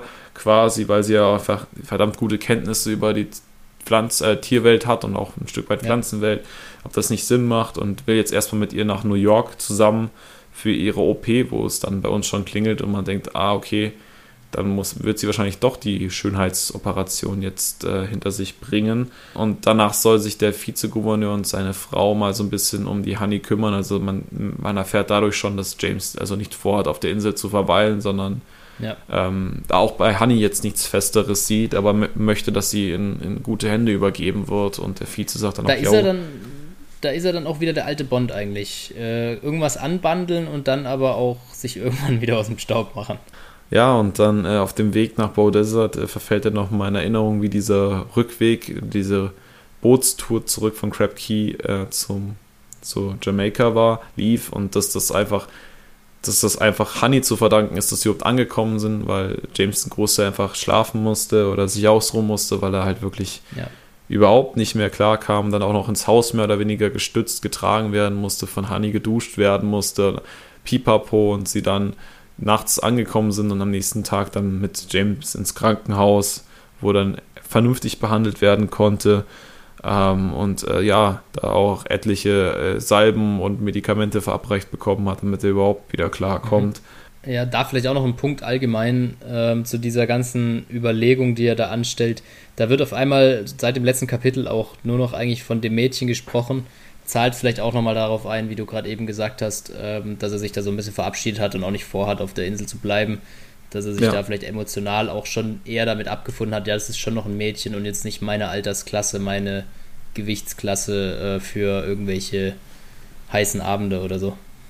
Exakt. Ja, und dann äh, hat sich James nicht nehmen lassen, als er dann kurz äh, entlassen wurde für die Besprechung, Emma eine Nachricht zukommen zu lassen, in dem er ihm mitteilte, dass er leider schon wieder krank sei, also dass der erhoffte ja. Urlaub wenig gebracht hat. Und zudem auch noch die neuen Waffen gegen Flammenwerfer recht nutzlos seien. Also so ein kleiner Seitenhieb darf auch nicht fehlen. Und James dann auch für sich sofort reflektiert, okay, das war jetzt nicht smart und dafür muss er sich dann auch wieder entschuldigen. Das ist ihm da auch im Vorfeld bewusst, aber er konnte es einfach nicht, er konnte sich da nicht zurückhalten, weil es ja. ihm schon ein Anliegen war, ihm das mitzuteilen. Ähm, dass es hier doch das kein halt Urlaub war, wie. Genau. Ja, kein Urlaub war, wie, Dan, wie, wie Em ihm das ja versprochen hatte oder beziehungsweise aufgeschwatzt hatte. Ja, und äh, dann im Bow Desert erwartet ihn eine Nachricht, dass Honey ihn jetzt heute Abend zum Essen bei ihr haben möchte. Und ähm, James erwartet dann quasi so eine Art Zoo dort vor Ort, weil sie ja so tierverbunden mhm. ist und alles mhm. aufgenommen hat. Doch Hannys Keller wirkt dann überraschenderweise sehr gemütlich und ja, irgendwie so ein bisschen holzlastig alles. Ich glaube, er hat es beschrieben wie, wie eine Zigarettenschachtel, äh, nee, Zigarrenschachtel quasi ja. von innen. Ja. Also tatsächlich besser, als man sich das auch als Leser vorstellt, weil man dachte, okay, die Haus jetzt gerade wirklich wie so eine Wilde einfach in einer Ruine, in so einem Keller ja, und macht dir dann auch nochmal Komplimente und sagt, hey, die Operation, das brauchst du doch gar nicht, dies und das. Und Hani wimmelt das Thema ab und sagt, ja, heute Abend rede ich mit dir darüber nicht, äh, ich will über die Liebe reden. Wo ich dachte, oh, das ist aber ein kleines Thema für ein Abendessen. ähm, ja, und bei, bei, beim Essen, was Honey ihm bereitet hat, äh, will sie dann alles erfahren.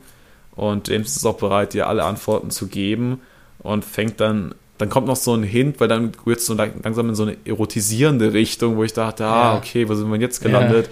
Ja, äh, ja dachte ihr, ich auch. Erregten Brüste wird dann gesprochen ja. und dies und das.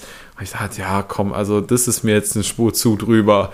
Ähm, ja, ging mir tatsächlich auch eher so, habe ich jetzt auch, also da kann ich auch einen Liebesroman oder so lesen, dann erwarte ich das ja. vielleicht eher, aber jetzt bei Bond, klar, der hat viel mit seinen weiblichen Geschichten da am Laufen, aber ja, schon deep eingestiegen, also Ja, und dann fragt er sie halt auch noch, ob sie Jungfrau sei. Und sie sagt, mhm. naja, du Trottel, ich hab's dir doch bereits erzählt, da war so ein Typ, der hat mich mehr oder weniger vergewaltigt. Weiß ich nicht, ob ich da noch offiziell eine Jungfrau bin.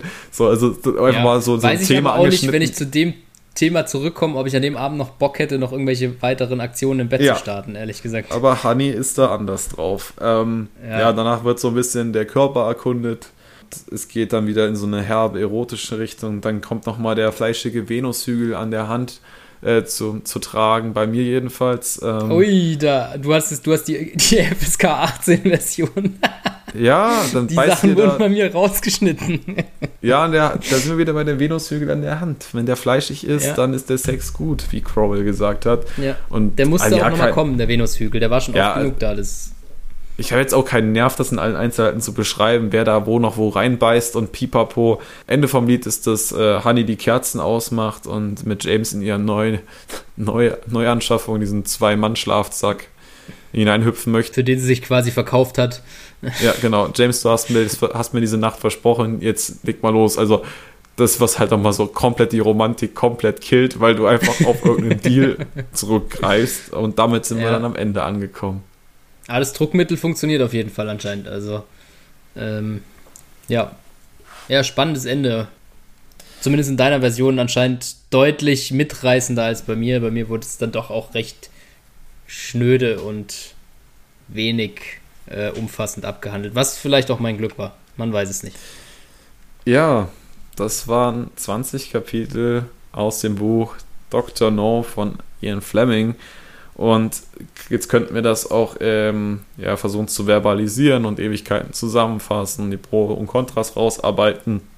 Aber wie in der letzten Folge angekündigt, haben wir uns da wieder ein kleines Ranking überlegt, das jetzt nicht das Rad neuer findet im Vergleich zu den Filmen, aber euch eine Einordnung schafft mit so ein paar prägnanten Stichpunkten, die wir hervorheben und das Ganze dann auch in der Zahl ausgedrückt ähm, und euch damit die Möglichkeit gibt, zu selbst zu entscheiden, wenn ihr es nicht bereits getan habt, ob euch die Anschaffung des Buches als lohnenswert erscheint oder ihr sagt, ach komm, äh, das ist es jetzt gerade nicht. Ähm, wenn ich auf das Verurteilen ja. dieser zwei Hyopies hören sollte, dann äh, muss ich das jetzt mal besser sein lassen oder ich muss es mir unbedingt anschaffen. Und dazu wollen wir jetzt an dieser Stelle gerne kommen.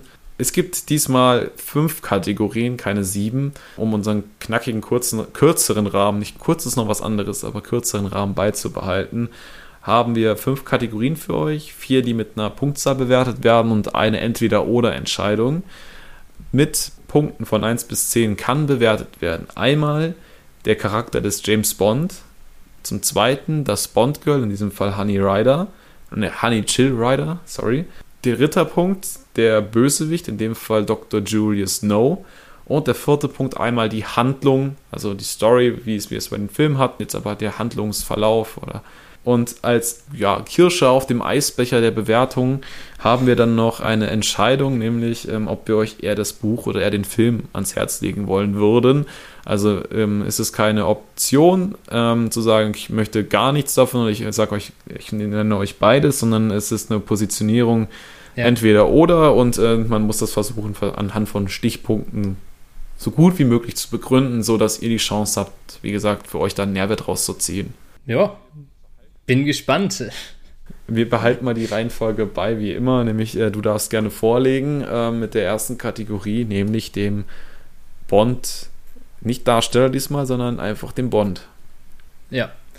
Ja, ähm, zunächst, also ich habe mich da, musste mich da ein bisschen reinfinden, gerade so mit Vergleiche, die dann auch im Kopf wach werden zum Film, weil man da ja tatsächlich einen aktiven Schauspieler hat, auf den man viel drauf projiziert da muss man sich, glaube ich, ein bisschen lösen. Ist mir nicht immer ganz gelungen, glaube ich, aber ich werde mich mal versuchen. Hab dem Bond hier 7 von 10 gegeben. Ist, glaube ich, ein ganz solider Anfang. Ich finde, es sind ein paar Sachen dabei, die es so verhindern, ein bisschen höhere Punktzahl zu kriegen, weil man doch recht viel Bond-unlike Sachen hat. Was wiederum aber auch vielleicht daran liegt, dass man eben dieses Filmbild mehr im Kopf hat von Bond als eben das Buch ähm, oder den Charakter im Buch. Äh, dazu sind vor allen Dingen so zu zählen Angst, innerliches Aufgeben und so, was man jetzt nicht kennt, was ich aber an sich eigentlich cool finde, weil es den Charakter ein Stück weit vielschichtiger macht und ja, einfach auch ein bisschen menschlicher und nicht so superheldenmäßig wie vielleicht im Film manchmal dargestellt. Aber was komisch war auf jeden Fall das moralische Handeln. Da war das eine Beispiel mit Honey, wo er hätte ins Bett steigen können und das hätte er immer gemacht eigentlich, wenn man jetzt Bond hätte charakterisieren müssen. Hier halt nicht. Es gibt so ein paar Punkte, die dann eben das Ganze ein bisschen abwerten. Ja, trotzdem finde ich, hat er insgesamt alles einigermaßen im Griff, auch auf seine Art und Weise. Und kriegt da von mir diese sieben von zehn Punkten, die, glaube ich, ganz realistisch sind, außer du sagst mir jetzt da irgendwas anderes. Ja, finde ich nachvollziehbar auf jeden Fall. Ich bin da ähm, bei, bei ganzen acht Punkten tatsächlich. ähm, mir hat es sehr gut gefallen, dass er so ein bisschen vermenschlicht wird. Ähm, also nicht als dieser Übermensch dargestellt wird, der keine. Emotionen hat, der einfach immer passend agiert, sondern auch jemand, der Ängste hat, der Zweifel hat, der an, an seine Erschöpfungsgrenzen stoßen kann. Das haben wir im Film super, super selten, also gerade in diesen älteren Filmen fast gar nicht, weil er da halt immer lässig ist, immer einen flotten Spruch auf den Lippen hat, aus mhm. jeder Lage rauskommt und man hier eher das Gefühl hat, okay, er hat schon von vielem einen Plan und hat auch immer die Möglichkeit, irgendwie auf was zurückzugreifen, um sich aus misslichen Lagen raus zu manövrieren. Das meistens durch irgendwelche Kniffe oder Tricks. Das finde ich ganz cool. Und dass er auch sehr reflektiert ist, also sich wirklich Gedanken macht über, über sein Selbstsein. Also, dass er nicht. Im Film wirkt das so, als ob er damit kalkuliert, okay, irgendeinen Auftrag, dann bin ich tot und dann ist das fein für ihn. Sondern hier hat man wirklich das Gefühl, okay, der, der will schon leben, also er hängt da an ja. Sachen. Ja. Und ist auch jemand, der sehr, sehr emotional werden kann. Also diese ganze Geschichte mit M hat ihn ja nie losgelassen, dass er ja. dahin geschickt wurde mit der Prämisse, ah, das wird ja chilliger und den, den 007, den stecken wir jetzt mal in Urlaub und es entwickelt sich alles anders und auch diese Waffengeschichte, das hat ihn, hat er mir die ganze Zeit indirekt vorgeworfen. Ähm, mhm. Das fand ich ganz, ganz spannend. Dann ist aber die Frage natürlich, willst du so jemanden haben als 007? Also ich glaube, die Filme laufen so gut oder man verkauft es so gut, weil er halt einfach ein krasser, ja fast schon Killer ist, äh, mit, mit einer krassen Smartness, mit einem flotten Spruch auf den Lippen, mit einem schicken Anzug. Also all das, was, was James, glaube ich, verkörpert in den Filmen, haben wir hier nicht unbedingt eins zu eins, sondern eher mhm. irgendwie so ein Abziehbild dessen. Und dann kann ich es verstehen, warum man da enttäuscht ist, wenn man jetzt dann doch irgendwie so, eine, so ein bisschen den gebrochenen Charakter auch mal sieht. Ja. Genau, also ich glaube, das will nicht jeder und ich an manchen Stellen fand ich es auch ein bisschen zu viel und nicht ganz nachvollziehbar. Ähm, die paar Sachen hast du angesprochen, ein paar Sachen haben wir aber auch in den Kapitelbeschreibungen einfach angesprochen und deswegen äh, sind es bei mir diese, diese acht Punkte geworden. Also ich bin schon sehr, sehr zufrieden, aber manchmal ist es dann doch ein bisschen sehr weit weg von dem Bild, was ich von einem James Bond eigentlich habe. Genau. Genau, das ist halt die Sache, wo man, was, was erwartet man, äh, vielleicht auch vom Film ein bisschen geprägt, aber wie du sagst, ist eigentlich ein guter Punkt. Äh, man, man will ja oder erwartet ja schon ein Stück weit was von einem Bond, äh, was er schon mitbringen sollte und deshalb hat es bei mir auch so ein bisschen die Abzüge gegeben, weil da vielleicht ein paar Situationen zu viel waren, wo er das vielleicht nicht hatte, aber ich finde 7 und 8 sind doch echt solide als Einstieg. Yes. Ähm, dann kommen wir zur guten Honey Chill Rider. Ja, die, ähm, finde ich, bekommt hier deutlich mehr Fläche als im Film, ähm, sich mhm. zu zeigen, was aber auch ganz gut gelingt. Ich finde, sie ist meistens nicht nur ein Anhängsel, wird sie zum Schluss so ein bisschen ab dem Moment, wo sie ähm, bei Dr. No im Haus sind, weil sie dann halt auch wieder nicht so richtig was zu melden hat. Aber nichtsdestotrotz finde ich halt cool, dass sie einige Skills mitbringt, die sie auch einbringen kann. Damals im wo sie im Makrovenwald unterwegs sind und da hat sie noch hier einen Kniff und da noch irgendwie was, was sie halt aus der Natur kennt. Finde ich ganz cool, weil dadurch wird sie halt zu einem aktiven Teil und nimmt auch wirklich aktiv ja, an dieser Geschichte teil und beeinflusst die auch und kann sich ja am Ende dann auch selber retten, auch wenn es ein Stück weit natürlich auch Glück war oder so geschrieben wurde. Wir hatten es ja gerade schon davon, was mir nicht so gut gefallen hat, was ihr auch die Abzüge einbringt, ähm, ist, dass sie da so ein bisschen zu arg touchy ist und dann auch ein paar Widersprüche hat. Gerade so mit äh, Callgirl werden und so in der Ecke äh, der Geschichte war es mir ein bisschen zu viel, wie sie dann auch eigentlich nur noch nach Bond gelächzt hat, so gefühlt. Das ist ein bisschen drüber oder war halt irgendwie nicht so, nicht so filigran, sondern doch sehr einfach. Hätte man vielleicht ein bisschen besser machen können. Also, dass sie auf Bond steht, ist ja alles gut.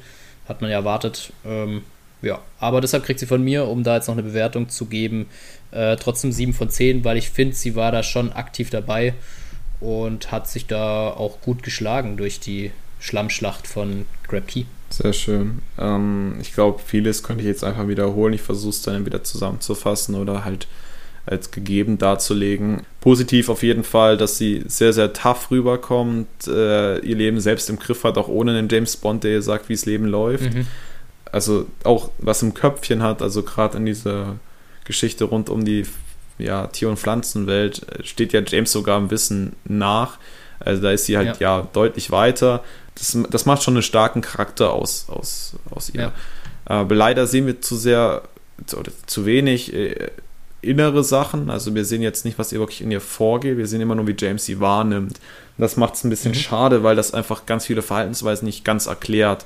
Und da sind wir bei diesen negativen Sachen. Das ist halt dann diese Übersexualisierung, gerade bei Dr. No und am Ende auch nochmal, wo man das Gefühl hat, hey, okay, das ist jetzt schon komisch, dass wir erst eine starke Charaktereigenschaft, also starke Charaktereigenschaften ja. von ihr präsentiert bekommen und auf einmal sind die quasi weg und sie will irgendwie nur noch mit James ins Bett hüpfen die ganze Zeit. Ja. So, und das ist, das ist schon ein bisschen nervig gewesen, phasenweise. Das, das fand ich halt nicht so geil. Äh, täuscht aber nicht darüber hinweg, dass ähm, sie einfach eine, eine, spannende, einen spannenden Background auch bekommen hat und ähm, sich da in die Geschichte irgendwie vernünftig reinergänzt hat und man nicht das Gefühl hat, okay, die wurde jetzt da reingeschrieben, Hauptsache man hat noch eine Dame an Bonds Seite, sondern das, das war alles irgendwie generisch und hat gut reingepasst, meiner Meinung nach. Ja. Und wie gesagt, die, die, die Punkte von dir sehe ich auch quasi eins zu eins so, deswegen bin ich da auch bei sieben Punkten gelandet. Oh, schon in der zweiten Kategorie sind wir uns einig, sehr schön. Ja, dann würde ich sagen, gehen wir weiter zur nächsten Kategorie, zu unserem Schurke. Exakt. In Fall Dr. No. Schwierig. Äh, ich bin da hin und her gerissen, ähm, weil ich finde, er hat nicht wirklich viel eigentlich, wo er aktiv dabei ist in dem Buch es beschränkt sich ja eigentlich auf die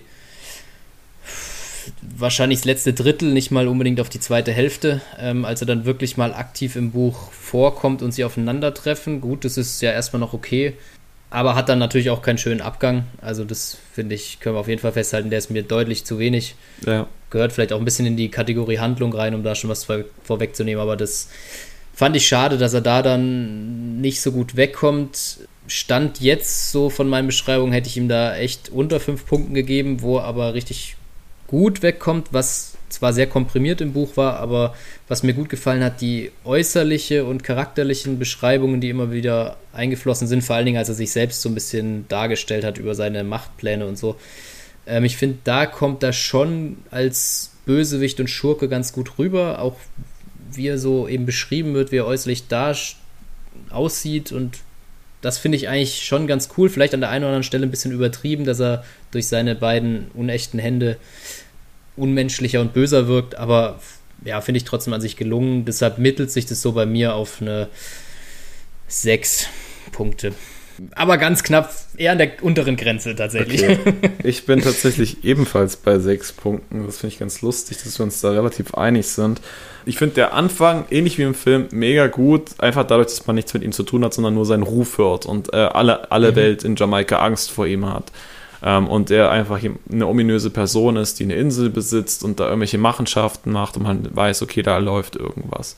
Äh, das das macht, baut schon krass viel auf. Nur ist es schade, dass sich die Auflösung dann bis wirklich ins letzte Drittel reinzieht und man dann in zwei Kapiteln alles hingerotzt bekommt über diese Person. Mhm. Also der einfach komplett ja. seine Biografie runterbetet. Das hatte ich ja, glaube ich, im letzten, in der letzten ja. Folge auch schon kritisiert, dass ich das zu viele Informationen finde, die wir einfach alle nicht brauchen. So, man kann ihn ja weiter ominös lassen, sondern, also, sondern einfach nur so ein paar, paar Eckdaten nennen und ähm, ja, vor allem auf diesen Plan eingehen. Und der kam hier halt ja. super, super kurz. Genau, also er ist ja trotzdem eine Persönlichkeit, die vom, wie du es gesagt hast, äh, machtvoll wirkt, äh, dekadent ist. Das ist ja eine spannende Kombi auch immer. Und ähm, ja, dieser große Spannungsbogen, der reißt halt schon raus bei mir so ein Stück weit die, auch diese USPs an ihm, dass er die Metallzangen hat, diese besonderen Augen. Also das ist ja irgendwie nicht so ein 0815-Typ, sondern wirklich eine große Persönlichkeit, auch mit einer spannenden Historie. Aber, wie gesagt, ist sehr wenig um ihn herum, wenig Interaktion auch mit James. Es gibt halt dieses eine Abendessen und das muss uns dann reichen. Und ähm, ja, ein super unelegantes Ende einfach. Also dieser, dieser Showdown zwischen Gut und Böse, der ist ein bisschen sehr kurz ja. gekommen. Ja, und dann ist es einfach de facto sehr wenig Interaktion mit James oder mit uns als, als Lesern. Und ähm, ja, also die, die fand ich nicht so gelungen, diese Umsetzung ja. und ähm, Charakterisierung. Deswegen, ähm, ja, es wurde auch nie so richtig klar, was seine Motive sind. Also klar, Macht anstreben, eine kriminelle Vergangenheit, dass man einfach veranlagt ist, aber ist er jetzt an dem Reichtum interessiert gewesen, ist er an seiner Stellung interessiert ja. gewesen, ist die Mischung aus beidem, was er hoffte sich langfristig. Ähm, also Geschichten sind so ja. ein bisschen untergegangen. Finde ich auch schwierig. Und zum einen, wie du schön gesagt hast, wird ein guter Spannungsbogen aufgebaut, aber dann erwartet man auch das, was kommt. Und es kommt leider nicht so richtig was. Ähm, das war noch so ein Punkt, den ich jetzt gerade gedacht habe. Und zum anderen ja, es ist einfach, der Erzähler hätte ja die Möglichkeit gehabt, auch viel früher, weil er ja so ein Stück weit allwissend ist, darauf einzugehen, was vielleicht noch mit Dr. No auf sich hat und weiter vorne schon die Infos, wenn sie denn überhaupt nötig sind, einzustreuen und mhm. nicht dann alles in einem Monolog abzuhandeln, der über drei Seiten oder vier Seiten genau. geht. Ähm, das fand ich nicht so elegant gelöst, aber. Okay, dann kommt jetzt das Gesamtpaket quasi, nämlich die Handlung. Die Handlung, ja da haben, sind wir teilweise gerade schon ein bisschen drauf eingegangen. Ähm, ich fand den Spannungsbogen oder allgemein die Handlung bis zur Mitte eigentlich ziemlich schlüssig. Klar, es gab vielleicht ein, zwei langatmige Passagen, aber wir haben uns ja auch dann in der Mitte schon gefragt, so, ja, wie geht es jetzt noch weiter, wenn wir jetzt erst bei dem und dem Punkt sind und wir sind aber schon in der Mitte des Buches mhm. äh, und gerade erst auf Crab Key quasi angekommen. Schauen wir mal, was das noch wird. Und ich finde, so ist dann schon auch ein bisschen geworden ich hatte so das Gefühl, die zweite Hälfte wurde versucht, sehr viel reinzupacken. Das ist aber dann auf Kosten de von dem gegangen, dass alles sehr komprimiert war und für mich wichtige Teile in einem Bond, wie zum Beispiel ein Showdown oder auch mal ein wirkliches Kräftemessen, sei es mit einem Handgemenge oder auch nicht, zwischen Bond und dem äh, Bösewicht, dass die Sachen doch sehr zu kurz gekommen sind und so cool ich die Charaktereigenschaften finde, mir dann ein bisschen viel Zeit auch für das Zwischenmenschliche zwischen Bond und Honey draufgegangen ist, im Verhältnis. Mhm. Wenn man das Buch länger gemacht hätte und noch ein bisschen mehr einfach die, die ja, Showdown-Szenen und so äh, oder Schriftstücke, wie auch immer, ähm, Teile eben ausgebaut hätte, dann hätte es für mich wieder ein logisches Verhältnis gegeben, dann hätte ich es cool gefunden. Dann finde ich auch die ganzen Info Infos dazu cool. Aber so habe ich das Gefühl, dass da viel wegfällt und bin deshalb hart in meiner Bewertung und sage 5 von 10. Okay. Ja, wie du es anfangs schon erwähnt hattest, also vieles haben wir jetzt eigentlich alles aufgeführt bei der Besprechung, jetzt nochmal bei den Charakterisierungen. Und ich bleibe dabei, den Anfang fand ich wirklich stark. Also gerade das erste Viertel war ich richtig gehuckt, hatte mega Bock und es hat dann halt von Kapitel zu Kapitel immer mehr nachgelassen, weil man gemerkt hat, hey, die Kapitel ja. gehen uns aus und wir sind immer noch nicht beim, in dem Fall Raketentopling oder bei irgendeinem Masterplan, wo, wo ich gerne hin wollte, sondern wir waren immer noch mhm. bei den Vögelgeschichten. Und wie sich herausgestellt hat, kamen wir da auch jetzt nie sonderlich weit weg von. Und das fand ich halt sehr, sehr dürftig als Storyline einfach. Und ich hatte ja. auch das Gefühl, es wurde sich dann halt, wie du es angeteasert hast, so ein bisschen in Details verrannt. Es wurde sich dann in diese Vogelgeschichte ultra reingerannt. Es wurde mhm. in diese Beziehung von Honey und Bond super spezifisch hineinversetzt, anstatt die Geschichte mal voranzutreiben. Und dann halt noch diese ja. ganze Geschichte um Dr. No, dass du wirklich nur zwei Kapitel den Monolog hast, wo dann einfach mal alle Infos, die ihn betreffen, um die Ohren geschallert bekommst. So, das ja, fand ich nicht smart gelöst oder nicht so, dass ich gesagt habe, boah, ich will jetzt noch wissen, wie es weitergeht, sondern eher, ja, wie wollt ihr jetzt aus der Nummer rauskommen? Dann auch diese Geschichte mit dem Experiment, also gerade James sein Ding mit so einem Hindernisparcours-Ding ist ja ein oft genutztes Mittel, auch in vielen ja. anderen äh, Segmenten, finde ich gar nicht verkehrt. Es kam bei mir nur nicht das Feeling auf, als wäre das jetzt so ein Kampf von, also ja. so ein Kampf ein von Station zu Station, ja. sondern ey, das haben wir auch alles in einem Kapitel runtergebetet bekommen. So, nicht irgendwie, dass es aufwendigere Challenges waren oder du das Gefühl mhm. hattest, okay, das ist klar ersichtlich, sondern okay, letztendlich war es alles eine große Röhre mit unterschiedlichen Elementen anfangs, ja. dann mal die, die Spinnen noch und dann noch dieser große Show da mit dem, mit dem, mit dem Vieh da. Ähm, wo ich da auch noch dachte, mir kam das so surreal vor, dass James auf einmal gegen den Riesentintenfisch kämpfen muss. Weil die, das so, so monsterlastig rüberkam. Ja. Genau, die kam mir so surreal rüber. Genau. Fabelmäßig kann man fast schon sagen oder Märchen. Haft eine Überproportionalisierung von diesem Tier oder Fisch oder als was es dann letztendlich auch wirklich äh, durchgeht. Das also, habe ich vorhin nicht noch extra angeführt, aber fand ich auch deutlich zu dramaturgisch übertrieben eigentlich. Was das Ganze, was ja eigentlich so menschlich auch an Bond ist, so ein bisschen zunichte gemacht hat mit so einem, mit so einer überdimensionalen, was weiß ich was. Genau, also es wirkt dann eher wie so eine Bonds meets Godzilla-Geschichte am Ende noch. Und dann hast du auch noch das Gefühl, dass dieses Ende einfach sehr schnell abgehandelt wurde. Okay, wir, ich bin jetzt durch, ich muss es jetzt zu Ende bringen und äh, dann reicht mir zwei Kapitel oder anderthalb Kapitel, um das fertig zu bringen. Und das hat man gemerkt und das hat äh, bei mir halt auch Punkte eingebüßt. Aber um ja. jetzt, also Fazit, es waren mir einfach zu viele Vögel. Es ging mir zu viel um diese Vögelgeschichte einfach. Es ging allgemein recht viel ums Vögeln auch, also deshalb ja, das schwierig. auch. Also Vögeln ist so ist der, der Begriff, der am besten Vögel in Klammern N äh, wäre wahrscheinlich die Überschrift. Aber um nochmal positiv zu enden, die, das, die Charakterbuilding-Geschichte rund um James fand ich sehr, sehr gelungen. Also ich fand das schön, dass du da so ein, so ein viersichtiges Bild von James vermittelt bekommen mhm. hast. Also das hat man geschafft, bei mir zumindest, dass das ankam. Ja, und Tatsache. das hat ja. neben diesem anfangs gelungenen Spannungsbogen oder gute, gute Introduction von, von Jamaika, von auch Honey, von diesen Personen, ähm, abgesehen von Dr. No, ähm, fand ich das auch ein ne, ne guter Ansatz oder eine runde Sache. Äh, negativen Punkte habe ich jetzt genannt, ähm, bin dann auch bei fünf Punkten. Ja, ja, ich habe gerade überlegt, ob ich mich zu habe leiten lassen von den letzten Teilen, weil das stimmt schon, am Anfang hat es mir auch sehr gut gefallen. Ähm, aber da du jetzt auch bei fünf Punkten rauskommen bist, sind wir uns ja da einig. Ja, also dann äh, ist es, haben wir lediglich in der Gesamtwertung ein und ein Punkt Unterschied. Ich ja. bin bei 26, du bei 25, also bei dir wäre es genau, ja, also 40 Punkte wären es maximal und mhm. ähm, bei dir fehlten halt genau 15 Punkte äh, bis zum Top-Wertung. Bei mir sind es 14, also irgendwo im Mittelfeld jetzt erstmal vorläufig ja. als erster Teil. Denk so, aber auch. wir haben ja gesagt, es gibt fünf Kategorien und die letzte ist so quasi ein Abschlussstatement. Würdest du jetzt unseren ZuhörerInnen eher das Buch oder den Film ans Herz legen? Ähm, ganz klar für mich den Film äh, würde ich eher empfehlen als das Buch. Äh, und das muss ich dazu sagen, ich bin normalerweise jemand, allerdings kenne ich es auch meistens eher erst das Buch und dann den Film. Und ich bin auch immer eher ein ersten Verfechter, das Buch auch davor gelesen zu haben. Äh, vielleicht beeinflusst mich das jetzt ein bisschen in meiner Wahrnehmung, aber mir gefällt, gefallen auch häufig Bücher besser, aber in dem Fall ist es tatsächlich der Film, den ich euch empfehlen würde zu schauen, bevor ich das Buch in die Hand nehmt. Und wie sieht es bei dir aus? Ich, vielleicht ja andersrum.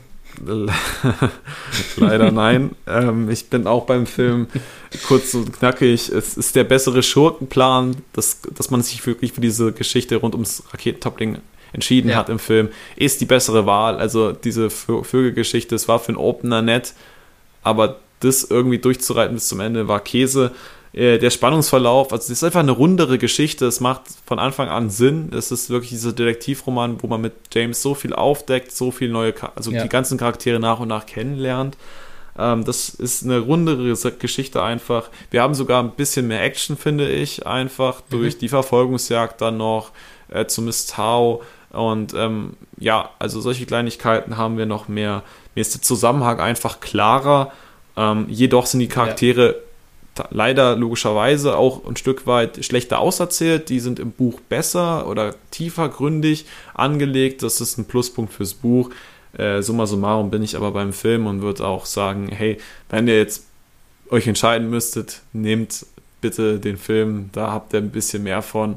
Äh, beim Buch ja. habt ihr bis zur Hälfte tendenziell Spaß und äh, dann nimmt es also augenscheinlich bei uns beiden dann ab. Wobei ich diese Idee mit dem Hindernisgeschichten Gedöns dann noch ganz interessant finde, diesen Hindernisparcours einzubauen. Ich glaube aber, das hätte jetzt beim Film tatsächlich einfach nur verwirrt oder wäre dann noch unnötig lang geworden. Und in dieser Art und Weise, wie es da genutzt wurde im Buch, fand es jetzt auch so semi-spannend. Also, das ja. wirkt alles so ein bisschen vogelwild aneinandergereiht. Genau. Ja, schließe ich mich eigentlich in weiten Teilen an, aber hatten wir jetzt ja auch schön ausführlich, denke ich, besprochen. Verschiedene Begründungen. Und natürlich ist es immer nur eine Empfehlung unsererseits. Äh, das ist natürlich keine Verpflichtung, das genauso unseren Empfehlungen nachzukommen, aber Tendenz geht, glaube ich, in dem Fall Richtung Film. Exakt. Und das war das Wort zum Sonntag letztendlich. Ähm, wir packen die Jagd auf Dr. No jetzt in den Schrank und kramen die Liebesgrüße aus Moskau hervor. Das ist dann quasi unser nächstes kleines Projekt. Genau, und ihr dürft gespannt sein, was uns dort erwartet, wie nah das Ganze am Film ist, ob es vielleicht sogar besser ist als der Film. Genau, also ganz, ganz viele Fragezeichen und äh, nach und nach kommen dann die Ausrufezeichen. Das, denke ich, äh, soweit zu heute. Ähm, heute auch wieder ein bisschen länger mit dem Ranking. Es war aber absehbar, dass da ein bisschen wieder Zeit drauf geht für, beziehungsweise wir da ein bisschen Zeit investieren. Und genau. ja, unsere Hoffnung ist, glaube ich, an der Stelle einfach, dass ihr äh, wieder eine angenehme Zeit mit uns hattet, äh, euch jetzt ein kleines Bild machen konntet, ob es vielleicht doch für euch interessant ist, auch das Buch zu lesen oder ob euch unsere Aufbereitung reicht. Dranbleiben ist natürlich ja. Pflicht. Genau, auf jeden Fall. Und wir verbleiben mit lieben Grüßen aus Hessen, würde ich sagen. Exakt. Um schon mal vorwegzunehmen, was als nächstes dann kommt. Wunderbar. Genau, das war's wieder für diese Woche. Und wir freuen uns auf die nächste Aufgabe. Danke, dass du dabei warst und bis in zwei Wochen.